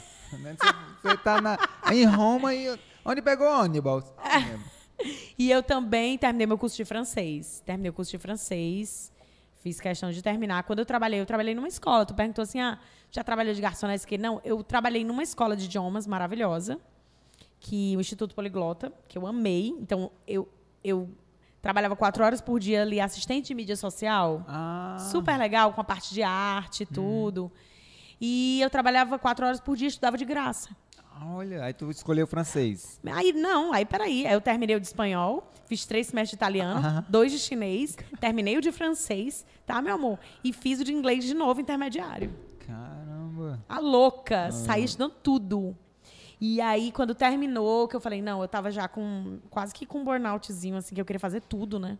Queria estudar, eu queria cantar, eu queria trabalhar no, no grupo Blitz, eu queria, queria fazer tudo. Eu falei, não tá. Eu fiquei bem doente, a minha labirintite ficou bem terrível. Eu fiquei três meses com uma crise inacabável, aos 29 anos. Nossa. E aí eu entendi que lá naquele período eu precisava dormir. Se eu não dormir, pode esperar. O mundo começa a girar à minha volta. Tu, zumbido no meu ouvido. É triste. De ontem pra hoje eu dormi 9 horas, ininterruptas. Agora a pessoa também pedala 15 quilômetros, depois vai malhar a perna. Depois não sei o que lá. É lógico que E eu come tenho só um brócolis. Não, Vai- mentira. Eu tu- comi foi- tu pizza foi- foi ontem. desmaiar de- Eu comi pizza ontem antes de dormir, querido. Que eu podia, né? Podia. E aí eu fico... Lógico que eu vou ficar mais sonolenta, né? Porque... Não, pizza, só pizza, sem E nada. tu não toma nada. Geral, eu tenho um refluxo meio paia, né? Então, geralmente, quando como, eu não bebo. Porque a gente, geralmente, que é cantora, já tem um refluxo paia. Porque tal hora você passa quatro horas Hum. É, cantando. Canta como diafragma. E aí mexe tudo lá, você vai ter Não ácido. pode levantar os ombros na respiração, tem que ser o diafragma. Você vê, né? Um homem que sabe das coisas. e aí eu cuido mais, assim, da minha alimentação, porque queima mais a minha prega vocal Eu mesmo. passei um período de assim, cara, deu uma doida, sabe? Acho que foi em 2019, sei lá. Eu e minha Deu esposa, não, não toma refrigerante, não. Esse ano a gente vai. Olha aí a Vamos doida. parar de tomar refrigerante. Olha O que ele chama de doida, eu Vamos chamo parar. de ação massa. Normal. É. Ramo de vida. É. Vou parar de tomar refrigerante, vamos. Cara, mas tem coisas que não entra sem refrigerante. Pipoca. Claro que entra. Cara, pipoca com suco é horrível, Não, cara. é pipoca com pipoca, só isso. Aí, pizza com suco. Pizza? Que O que que caraca, que paia, velho. E outras coisas Que com suco, tá ligado? Tipo um hambúrguer com suco também Mas é não aí que rola, tá, é velho. porque eu não como hambúrguer. E eu tava agora em São Paulo, tava numa excursão no aquário, que eu fui de São Paulo, muito legal, tava com as crianças, aí eu comi. Aí eu falei, ah, vou comer, que bonito, tinha todo mundo aqui comendo. Comi o hambúrguer, mas assim, eu só vou comer um hambúrguer agora no ano que vem. Porque quando eu como hambúrguer, eu boto ketchup, né? Normal, essas coisas gostosas, que são incríveis. Ai, cara, que opção de vida essa que você É, fez. mas eu não gente. sofro, Thiago. É aí que tu não Não come bacon? Não, Não. não. Linguiça. Não, processado é foda. Eu fico muito péssima do intestino. Sabe o que acontece quando tu não come gordura com frequência? Quando tu come, eu fico extremamente cansada, parecendo que eu tomei um porre. Juro, Thiago. Porque o, o, O fígado ele- deu uma conta ali que ele não tá acostumado, tu tá entendendo? Tipo assim, caraca, o que faz aqui, louca? Aí Ó, no outro dia eu tô exausta. Tu, tu falou de, tu falou em off, né? Tipo assim, ah, tu tem esse corpo aí, não sei o que e tal. É. Sabe o que, que é doido? Que? Eu, eu, eu nunca fui pra um médico pra ver isso, mas eu acho que eu já nasci com uma bariátrica natural. Cara, eu encho muito rápido. Eu tô comendo alguma coisa, Mentira, teu estômago é pequeno? eu, é pequeno, acho que é por isso que eu sou magro, sabe? Jamais imaginei. Eu me sacio muito rápido, Meu estômago cara. é enorme, Tá ligado? Thiago. Eu me sacio muito rápido. E às vezes, tipo, às vezes eu, eu- se eu precisar comer muito, eu fico desse jeito. Quando tu falou assim, eu Passando lembrei. mal. Quando eu como muito, eu fico assim, ó. Cara, eu, eu não tô bem não, doido. Eu fico, eu fico bem pra baixo, tá ligado? Eu fico mais lento, eu fico... Aí, aí eu pego- É. E olha que eu tenho uma... Como é? A digestão, o metabolismo. É, É. muito rápido também, é muito acelerado Mas a gente fica meio sobrecarregado. E, e aí acontece quando eu, tipo, quando eu como muita pizza, muito hambúrguer, muita coisa, eu fico assim, ó. É. E aí, às vezes, a pessoa diz, ah, é porque eu sou preguiçosa. Não é. Às vezes é o que você tem consumido e quanto o teu corpo tem trabalhar pra dar conta do que você tem Pois é, eu odeio consumido. ficar assim, ó, cara, de... Ai, cara, É ruim, isso né? É muito ruim. É péssimo, é péssimo. Eu já experimentei, assim, às vezes eu faço isso. Eu digo, não, vou ficar aqui uns 10 dias sem comer nenhuma bobagem. Nada de açúcar, nem um chocolatinho. Ai, cara, adoro... adoro... Tiago, você fica assim, ó. Eu que já sou acelerada. eu Fico, Ih! Vamos lá, gente. Quem tá cansado? Quem tá cansado? Eu fico louca. Porque eu tô, fico bem plena. Ai, cara... Pois eu adoro comprar aquela bolachazinha passatempo, sabe? De recheada pra comer. Aqueles wafer. Nunca, eu não como wafer Ai, nem amarrada. Pois é, ai. Aquela gordura que samba na boca? Ah. Nunca!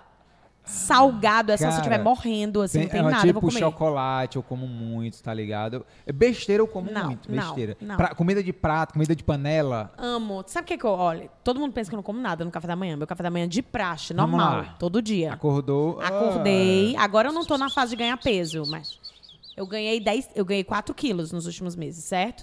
O que, é que eu tava fazendo para ganhar 4 quilos? Dois pães bola com 30 gramas de queijo. Eu, costumi, eu costumava consumir o branco. Eu falei, não, vou, vou consumir o coalho mesmo, né? Queijo coalho, não 30 Minas. gramas, 30 pesadinhas gramas. É porque agora eu já sei no olho, né? Aquela balancinha É, eu tenho. branquinha. reda- Isso, mas agora eu já sei no olho. Aí, é, dois ovos com manteiga, azeite, as minhas castanhas, é, abacate com granola, mel, Meu Deus passas, do café.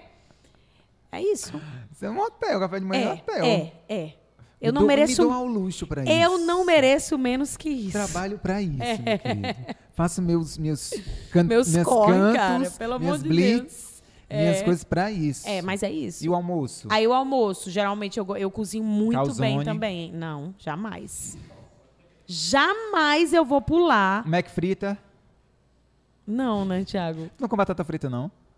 Raramente. Aí eu fico bem cansada quando como batata frita. Quando eu como batata frita, frango frito, coisa frita, fico muito Ai, cansada. Frita é o minha, a minha comida preferida, é frito, velho. Não. Não, eu fico imaginando aquela gordura dentro da minha carótida, da minha veia cava, da artéria aorta. Não dá, não dá. Não dá, Thiago, não consigo. Vamos lá, teu almoço. E aí o almoço, tipo, arroz, feijão, é, sempre boto salada, peixe, frango. Eu sou a louca do frango. A louca do frango. Desculpa, galera vegana, meu, meu perdões. Mas eu sou a louca do frango. To- sempre que eu vou merendar tem ovo. Tem vezes que eu consumo A seis merenda da ovos. tarde, um pão sovado molhado no café. Café tem que ter, né? Que eu sou a do café. Se eu não tomar café duas vezes por dia, eu fico com dor de cabeça. Café, aí de novo, pão, ovo, queijo, igual o café da manhã. Eu só vou mudar a fruta. Mas se tu estiver no meio da rua, Eu vou comer a mesma coisa. Eu Onde? vou num canto digo assim, moça, eu quero um misto. Ou então, não, tiro o presunto, né? Nem sempre eu como misto, mas às vezes dá pra dar uma variada, que você enjoa, né? Não, eu quero um pão com queijo, faz um ovo frito pra mim, por favor, e eu compro uma salada de fruta em algum lugar. tá chegando um centro de salgado aí que eu pedi. Não vai. É, no Orlando, eu tava lá também, não, não comi sagado, não. Pois Todo é, mundo cara. comeu, é, desculpa. Não, é o Paulo que tá Não vindo aí. O como. Cacau Ordinário disse que tá vindo aí com centro salgado aí. É, mas é porque eu realmente não... não- é o hábito, acho que eu fui criando o né? hábito. Ok, cara, de boa, tranquilidade. É, agora sim. segue. Açaí, eu penso em tudo que eu vou comer, Thiago. Tudo, tudo, Açaí tu tudo, come? tudo. Muito, amo. Açaí, é, sorvete que não, quase nunca. Quase nunca. Uma vez por ano acho que eu como sorvete. Depois se souber que eu compro aquele pote de sorvete, sabe? Aquele pote de um litro e meio, dois litros. Mentira. E aí eu sento pra assistir uma série, um filme, eu fico com uma colher Tu aqui tá de assim, ó. sacanagem, Thiago. Fico com uma colher aqui, ó. Tá, como, como. E eu me controlo pra não comer todo, porque eu quero deixar pra outro dia, porque tá muito caro o sorvete, pelo amor de Deus. Tá 32 reais um, um pote de sorvete. Então, eu deixo assim, pelo menos uma semana durar, então eu tô comendo quando eu olho, eu não, tá bom Thiago, na minha casa, se tu abrir, não tem nada. Nada de açúcar, nada doce, nada, nada, nada. Caramba. Faz tempo, faz tempo. Faz aí uns cinco anos, eu acho. Não, um pouquinho mais, eu acho. Desde os 32, vai. Então, eu acho que eu não me arrependo, nem um minuto. Não tem problema de falar a idade, não. Nenhum. 38. E eu sou uma delícia Porque com tem gente que não 38, né? gosta, né? Amor, mas eu sou uma delícia com 38, vai. E eu vou chegar aos 50 muito delícia. Porque, Tiago, não é só. É assim, o que que eu, que que eu consegui. Então, polêmica! Tá dizendo aqui que você que não fala idade é porque você é acabada. Não, é porque às vezes a pessoa não se sente confortável com ela mesma. Eu me sinto muito confortável com quem eu sou, a idade que eu tenho, assim. A galera te dá menos? Inclusive, eu pego uma galera muito jovem. Porque o pessoal acha que eu tenho menos, né? E aí tu revela? Claro, na Deixa hora. claro, né? Eu deixo na hora. Eu acho que tinha uma época assim que o boyzinho tinha 21 anos, um amor, ele é um amor de pessoa. 21, ele sabe que ele não vai assistir, mas enfim. Porque se eu divulgar, ele assiste. Não? É, ele é meio CDF, assim, ele, é- ele ah, então ele música, assiste, porque. ele Não, mas a- essa galera CDF gosta de, de conteúdo digital. Essa É, é verdade, é verdade. Vai estar assistindo. Falou, falou. Ele vai estar então vamos assistindo. lá. E- Esse Você foi o mais novo, é. assim, que eu, que eu fiquei na época, sabe? 21 anos, um E tu amor. tinha quanto? Ele chegou pra falar comigo, eu tinha 36, né? Então foi recente. É, foi, faz uns dois anos. E aí ele deu em cima de mim descaradamente. Eu falei, então, Lindinho, você quer que eu tô com 36 e a gente tem 15 anos de diferença entre um entre a gente, né? Eu não sei o que fazer com isso, me perdoa. Ele olhou pra mim e disse, pois eu sei. Aí tu. Então tá bom. Não, ainda dei uma resistida e tal. Falei, então vamos ver. Deixa eu ver se sabe mesmo. Ó, ó. Esses, esses, esses nerds. Cara, eu vou te falar, essa, essa nova geração que veio, veio. O que que acontece? O que que eu sinto de diferença? O que, que assim? você sente diferente? Os caras de 21 anos, no caso dele, na época, menos preconceituoso, menos rígido, menos engessado, menos cheio de coisa eh, machista social, assim, duro, essa dureza. Ele não tinha isso. Ele era muito mais, não, tranquilo, isso aqui, papapá, os assuntos e não sei o quê. Eu falei, caraca, que legal. Que num cara mais velho. Um assim, papo flui, né? Legal. é, e, e ele tinha muito menos preconceito mesmo sobre várias questões da vida do que os caras mais velhos. Mais velhos que eu, que eu, que eu geralmente costumo encontrar na vida. Mas assim, o cara mais velho que eu já fiquei tem 34.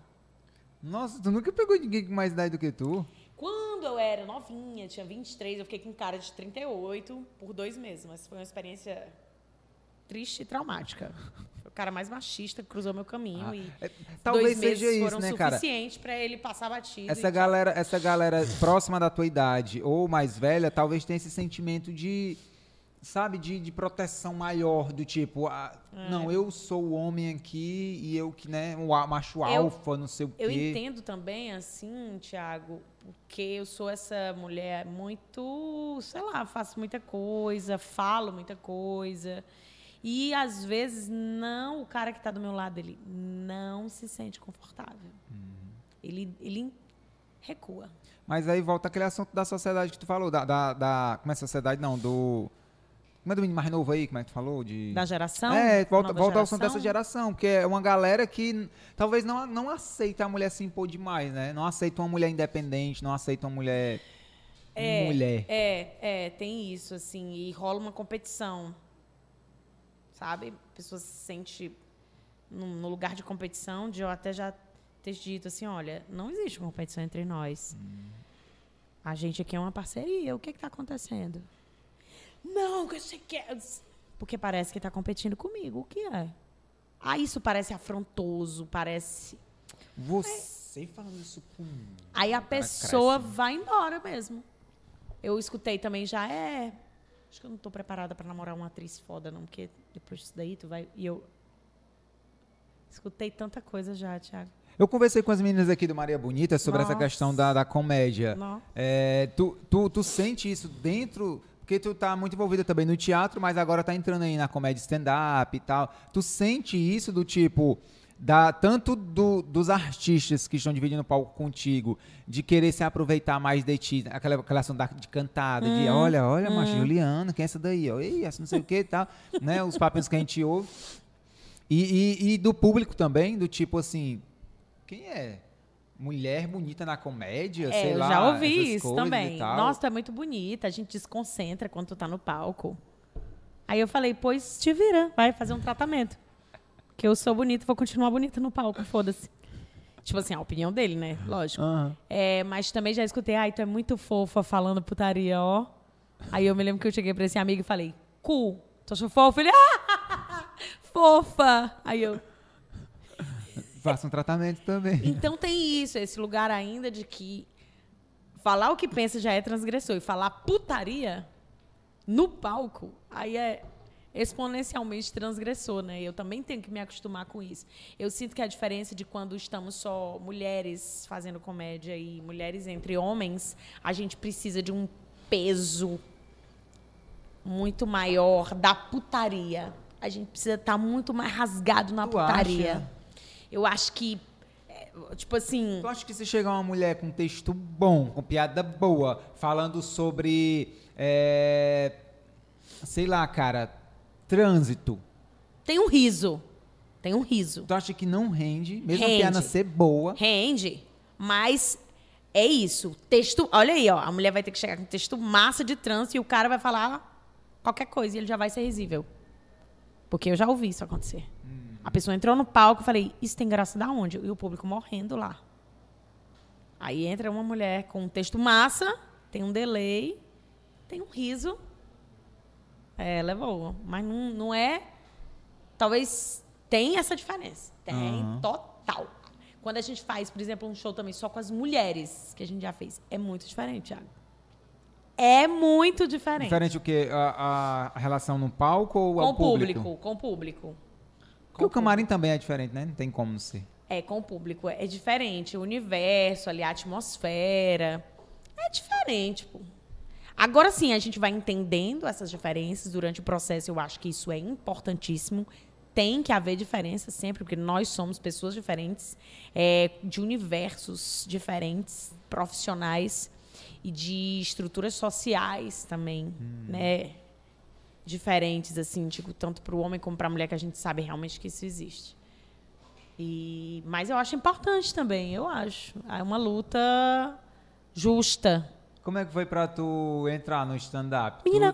Tu, tu, tinha, tu já conhecia? Já conhecia, eu tinha feito um curso com Wagner Anselmo, tu tava Sim, nele, lembra? Não, não. Eu, eu não. Não tava, Com não. Wagner, Não. E quando, de onde é que eu te conheço? Me conheço improvisando.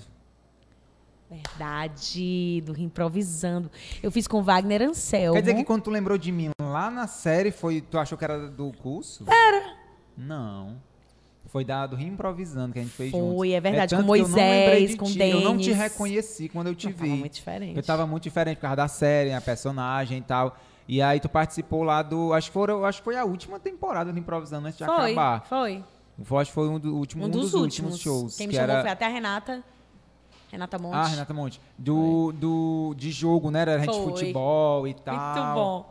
Foi muito bom. Mas ali eu tinha, eu tinha participado com o Moisés, acho que foi por isso que ele tinha me chamado, que eu, tinha, eu, conheci, eu conheci o Moisés no curso que o Wagner deu. E no final, o, o Moisés chamou, ou o Wagner chamou o Moisés pra gente, pra ele falar pra gente, conversar sobre stand-up já na época. Dá tipo um feedback, né? É, já na época.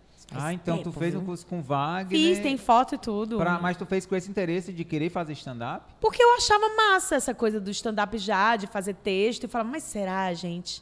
Todo mundo ficava, ah, mas tu é engraçada. Mas será que eu sou engraçada mesmo? Isso foi qual ano desse curso aí? Caraca, não me lembro, ó. Tem umas fotos aqui, mas eu não me lembro. Porque se tu tivesse metido as caras pra fazer, Eu já tava num... já tava com um bom Só tempo que e teria ainda- sido primeiro do que a Patrícia. Teria. Só que eu não tava preparada. Entendeu? Aí depois do curso aconteceu o quê? Tu simplesmente. Não, eu é, continuei a gostei, vida, ok, é. mas não é pra mim. Acho que Então não tu- sei se é pra mim. Será que é? Aham. Porque tu Fiquei não via mulher dúvida. fazendo. Era. E- Não tinha, não tinha mulher fazendo. Aí tu achou Não que não ia tinha. ter essa, essa abertura. No, no curso só tinha tu, de mulher. Não, tinha eu e uma menina lourinha também, não me lembro o nome dela. É a- Não sabe quem é, não. Sei, sei. De óculos. Loirinha Não. de óculos. Na época ela não usava óculos, não. Eu, mas eu sei quem é. É o cabelo é, liso. Liso. Eu sei. É. Ca- Ca- Ca- Catherine, não, Ca- é... Ah, mas eu sei. Ela, ela chegou a fazer uma época com as meninas do Maria Bonita. Ela chegou Será a fazer. que é essa? Aí ela não faz mais hoje, ela tá morando no interior aí e tal.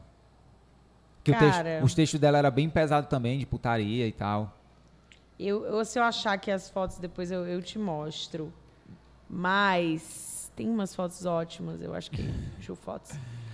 Enfim. o convite da Patrícia. Foi. A Patrícia já tinha me chamado em 2020.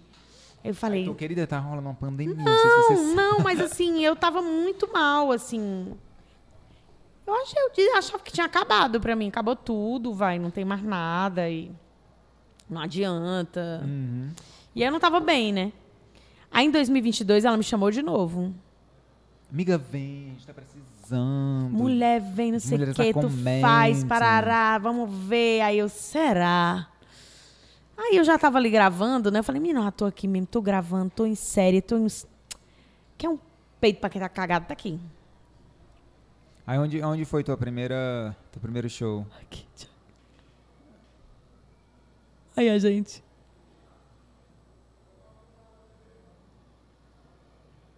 Ah, que é o do improvisando, É. né? E eu olhando assim, quem é essa pessoa dos cursos que eu conheço todo mundo aí? Mas não, é o do improvisando que era do, Do curso. Tá aqui, ó. Tá aqui, ó. Pronto. Esse aqui foi o período do curso. Ó. Ah. Aqui, ó. Deixa eu virar assim. Olha aqui a galera que tinha. Olha aí, mano. Olha aqui, ó. Manda pro Leandro. Não, nessa mulher aqui, nela não. Nessa menina não. Essa menina, no caso, sou eu, louco. Ah, essa daí é tu? Sou. Ih, que eu tava cabeluda.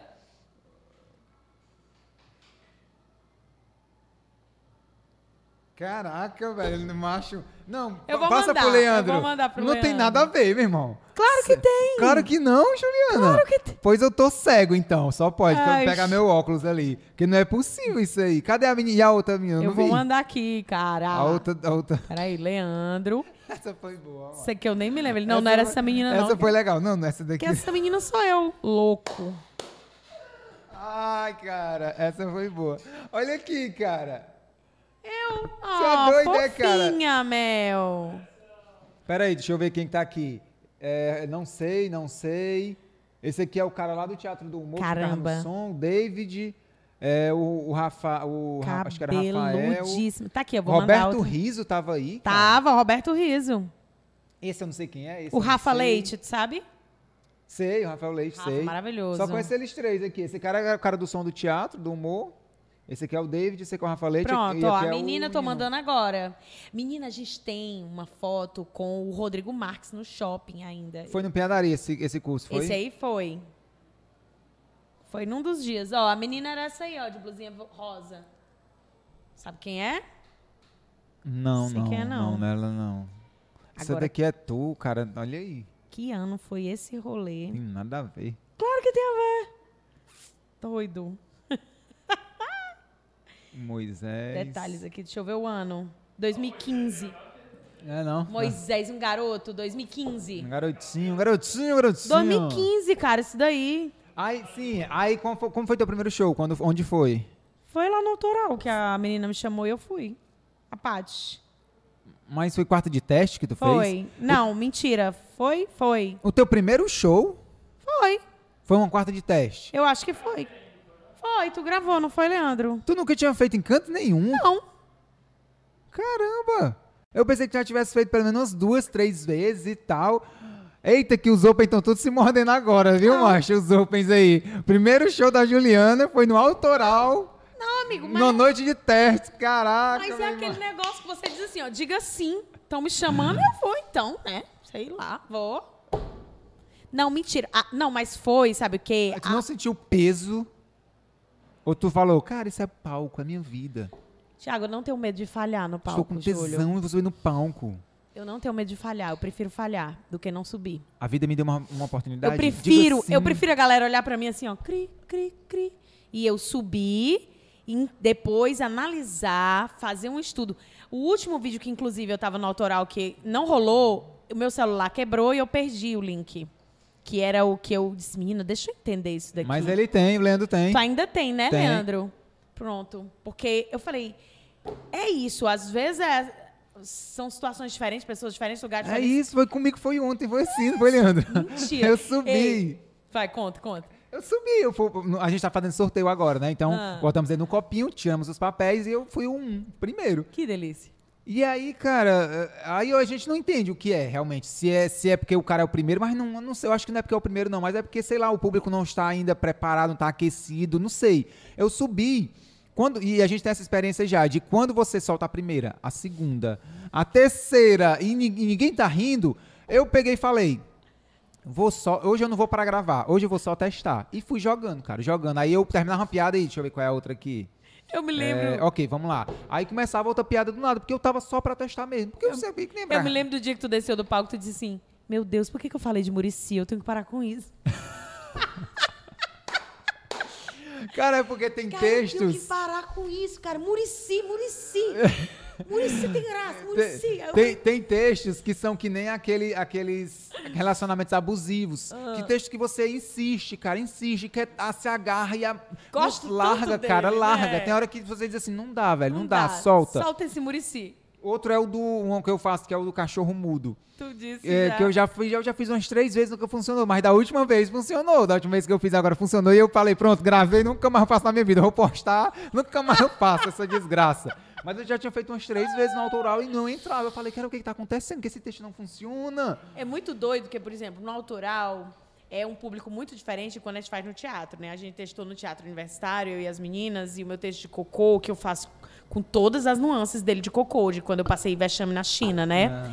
E muita coisa eu implementei, funciona muito, porque a galera tá muito mais à vontade na cadeira do teatro ao ouvir sobre cocô E do que sentada no bar, né? Tô comendo um, um cara, um camarão e. Ou bebendo uma cerveja, Iga. né? E, e aí é, é muito diferente, então isso aí eu tenho que entender também, né? Sim, a gente aprende na prática. Na isso. prática, é. E aí é muito doido. Que é muito bom. Eu, eu acho muito. Eu Mas acho tu tá que curtindo fazer stand-up? eu curto demais. Curto demais, assim, quero demais que no futuro a galera me escolha no, no Netflix. Deixa eu ver aqui, Juliana Eita. Maia. Aí, Que eu sonho Maia alto. Banda. É, até o nome do teu Juliana solo, Maia pode Banda. ser, nome do solo. Juliana Maia Banda. Juliana Maia e banda, tu, é o nome do teu solo. Tu pode até, tipo, colocar uma banda, cantar, entendeu? Não é Então, começar o show do... O que que tu fala no show de forró? Ai, meu povo! Do chão! Não, nunca nem pensei nisso, mas, meu mas pode ser, né? Não sei. É, misturar. Usar os nossos dons, cara. Tem que usar os nossos dons de É. teatro, dança, música. Cara, não chora. Chora, chora que é bom. Lava. Um texto sobre psicólogo. Eu tenho muitos, eu tenho muitos motes. Eu tenho motes pra caramba. Mas viu? legal, eu fiquei feliz em te, te rever lá na série, na gravação da série, que quando Ei, veio falar comigo eu fiquei bom. com a cara de. Foi, eu senti que tu não. Eu não disfarço mesmo. Quem fiquei- é essa pessoa louca? Mas pelo menos a gente já tinha feito alguma coisa junto. O ruim é quando você encontrar alguém no meio Cara, da tu rua. não lembrava de mim de, do nada mesmo, não era, Thiago? Eu sabia quem tu era, lembrava de ti, tu. É porque eu acho que tu veio muito de. De tipo, nossa, Thiago, como se. Eu acho que tipo, se, que se tu tivesse chegado, tipo, Thiago, tá. Tudo bem, Tudo bom, Thiago? Thiago? Tu lembra de mim? Aí eu ia já puxar na memória. Como tu já veio assim, Thiago, não sei o que eu fiquei. Meu Deus, eu tenho que lembrar agora. Meu Deus, quem é? Eu fiquei cabelo, olho, meu Deus, quem é? Aí eu não. Aí quando tu saiu, eu fiquei assim, ó, comendo e pensando, mas quem é essa menina ali? doido? Quem é? doido? Aí eu comecei a, a, a puxar muito a memória e tudo. Eu falei, moço, você sabe é hipnose? Você sabe hipnose, moço? Pra eu é, fazer regressão? pra eu- Aí do nada eu falei, caraca, Juliana, Júlia, mas alguma coisa assim, o nome dela, macho, é do Rio Improvisando, agora que eu lembrei. Aí eu Ixi, é fui falar contigo depois, eu falei, ô 2015, Juliana. né, cara? Puta merda. Eu, o ruim, mas é o que eu falei, o bom é que a gente já tinha feito alguma coisa junto. O ruim é quando a galera assiste teu show, tu faz um show pra 90, 100 pessoas, 200 Uhum. pessoas, e você encontra uma pessoa na rua e a galera acha que você conhece ela, porque ela assistiu o teu show. A pessoa me vê num shopping, na rua, e aí, Thiago, cara? Aí eu falo, beleza, o cara, cara, que massa, bicho. Aí eu fico esperando ele dizer de onde é que a gente se conhece. Aí do nada o cara, Pois já eu vou te dar teu show. Aí eu, Ah, Ah. Pois eu vou te dar a dica. Às vezes a pessoa fala comigo, vou revelar, hein? A pessoa fala comigo, eu não faço ideia.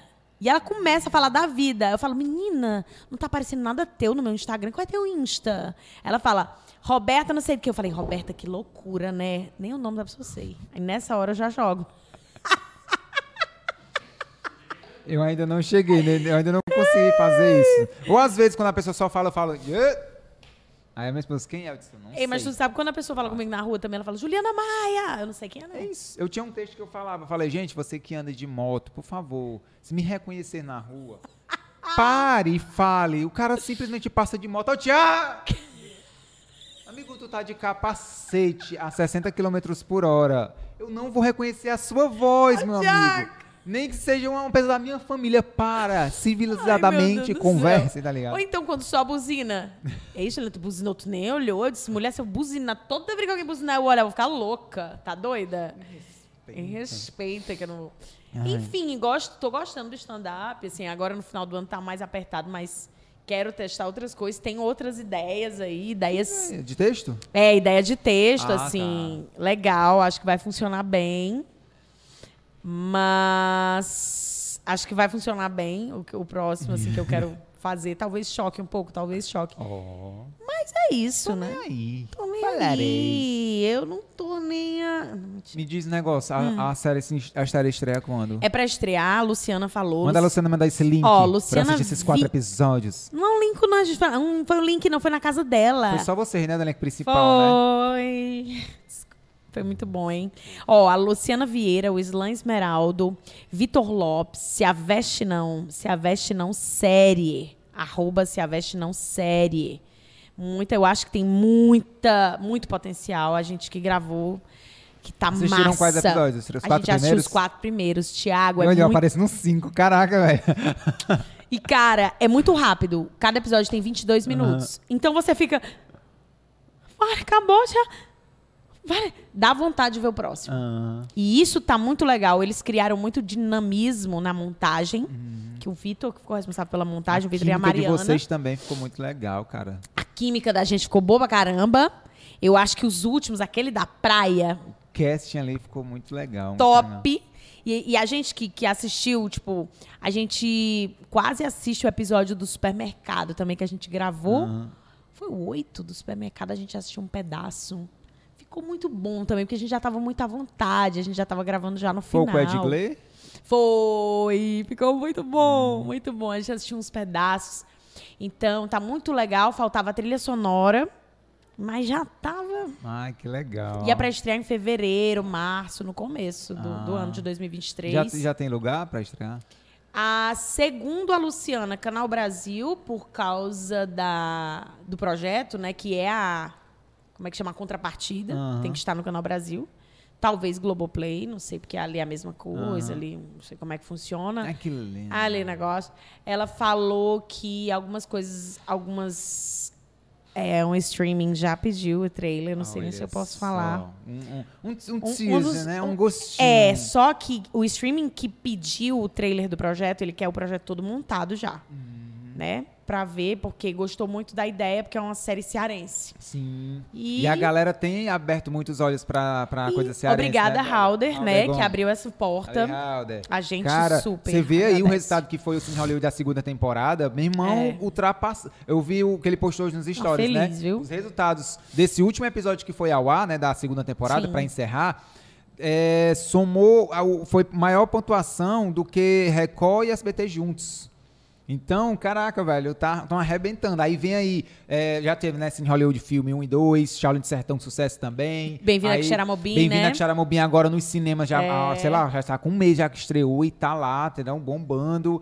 É, a a é, Cine Hollywood série, primeira temporada, segunda temporada, a terceira já está sendo gravada e com certeza vão renovar. Vai ser uma, uma- um Friends lá da Globo. Vai ficar, sabe, um sai de baixo, essas coisas vão ficar pro resto muitos anos. E a série da Netflix vai estrear agora também esse ano ainda, né? Agora, provavelmente, talvez, se você estiver assistindo aí, já tenha estreado, eu não sei.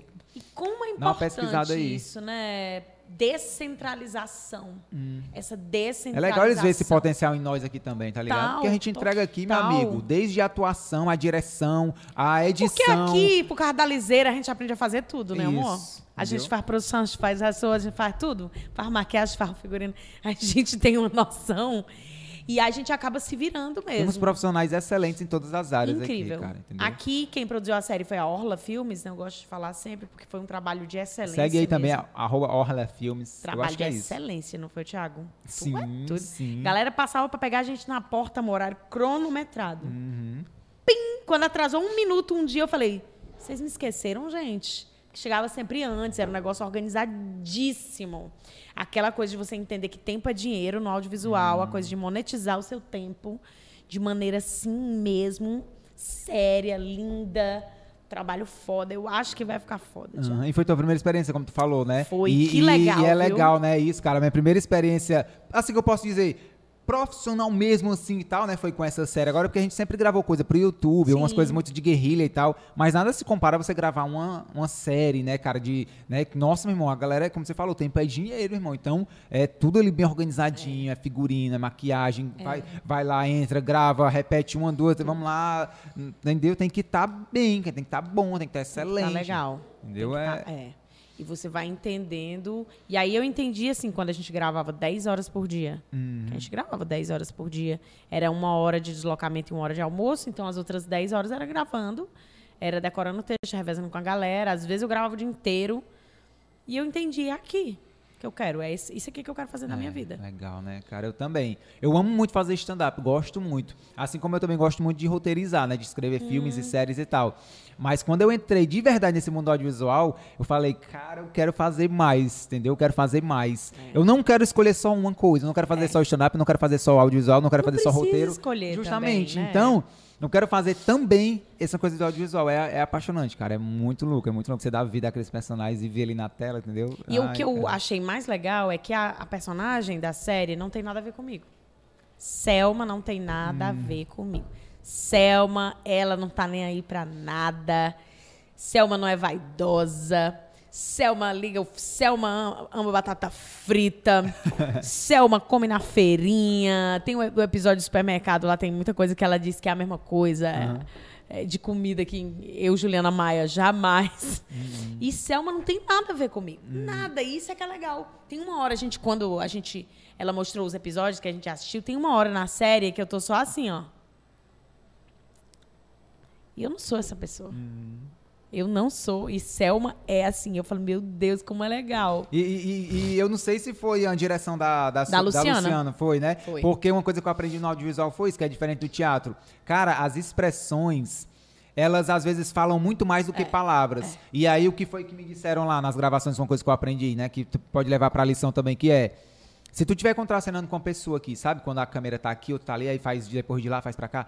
Se tu tiver com a expressão muito melhor do que a entrega do cara na fala, às vezes o- a fala do cara tá, tá no áudio lá, mas a, a câmera tá em você. O cara escolheu o corte final na edição para colocar as tuas expressões, porque isso é muito importante. E isso é- realmente fez uma diferença grande na minha cabeça. Eu falei, caraca, é mesmo. Porque às vezes você tá aqui, tá fulano falando ali, e tá você de fundo e você fica meio com cara de estático, não rola nada. Mas quando você tá bem expressivo, né? Começa a área de comédia, você fica, nossa, não sei o quê. O cara vai e fecha em você, meu amigo. Tem cinco pessoas na cena, mas ele fecha em você ali e bota, faz o corte final pra botar suas expressões ali. Isso é muito Imagem, legal, né, né? cara? Imagem. A gente É tem isso. uma cena na série que o Lucas, que é um ator maravilhoso, tá no telefone. E a gente tá atrás dele. Qual Lucas? O Lucas Didi, que a gente chama, né? Não conheço. O Luquinhas, que vendeu, que era o filho do, do Rafa na série. Sim, olha, eu, eu, eu, Luquinhas. eu não, eu não lembrava do nome dele.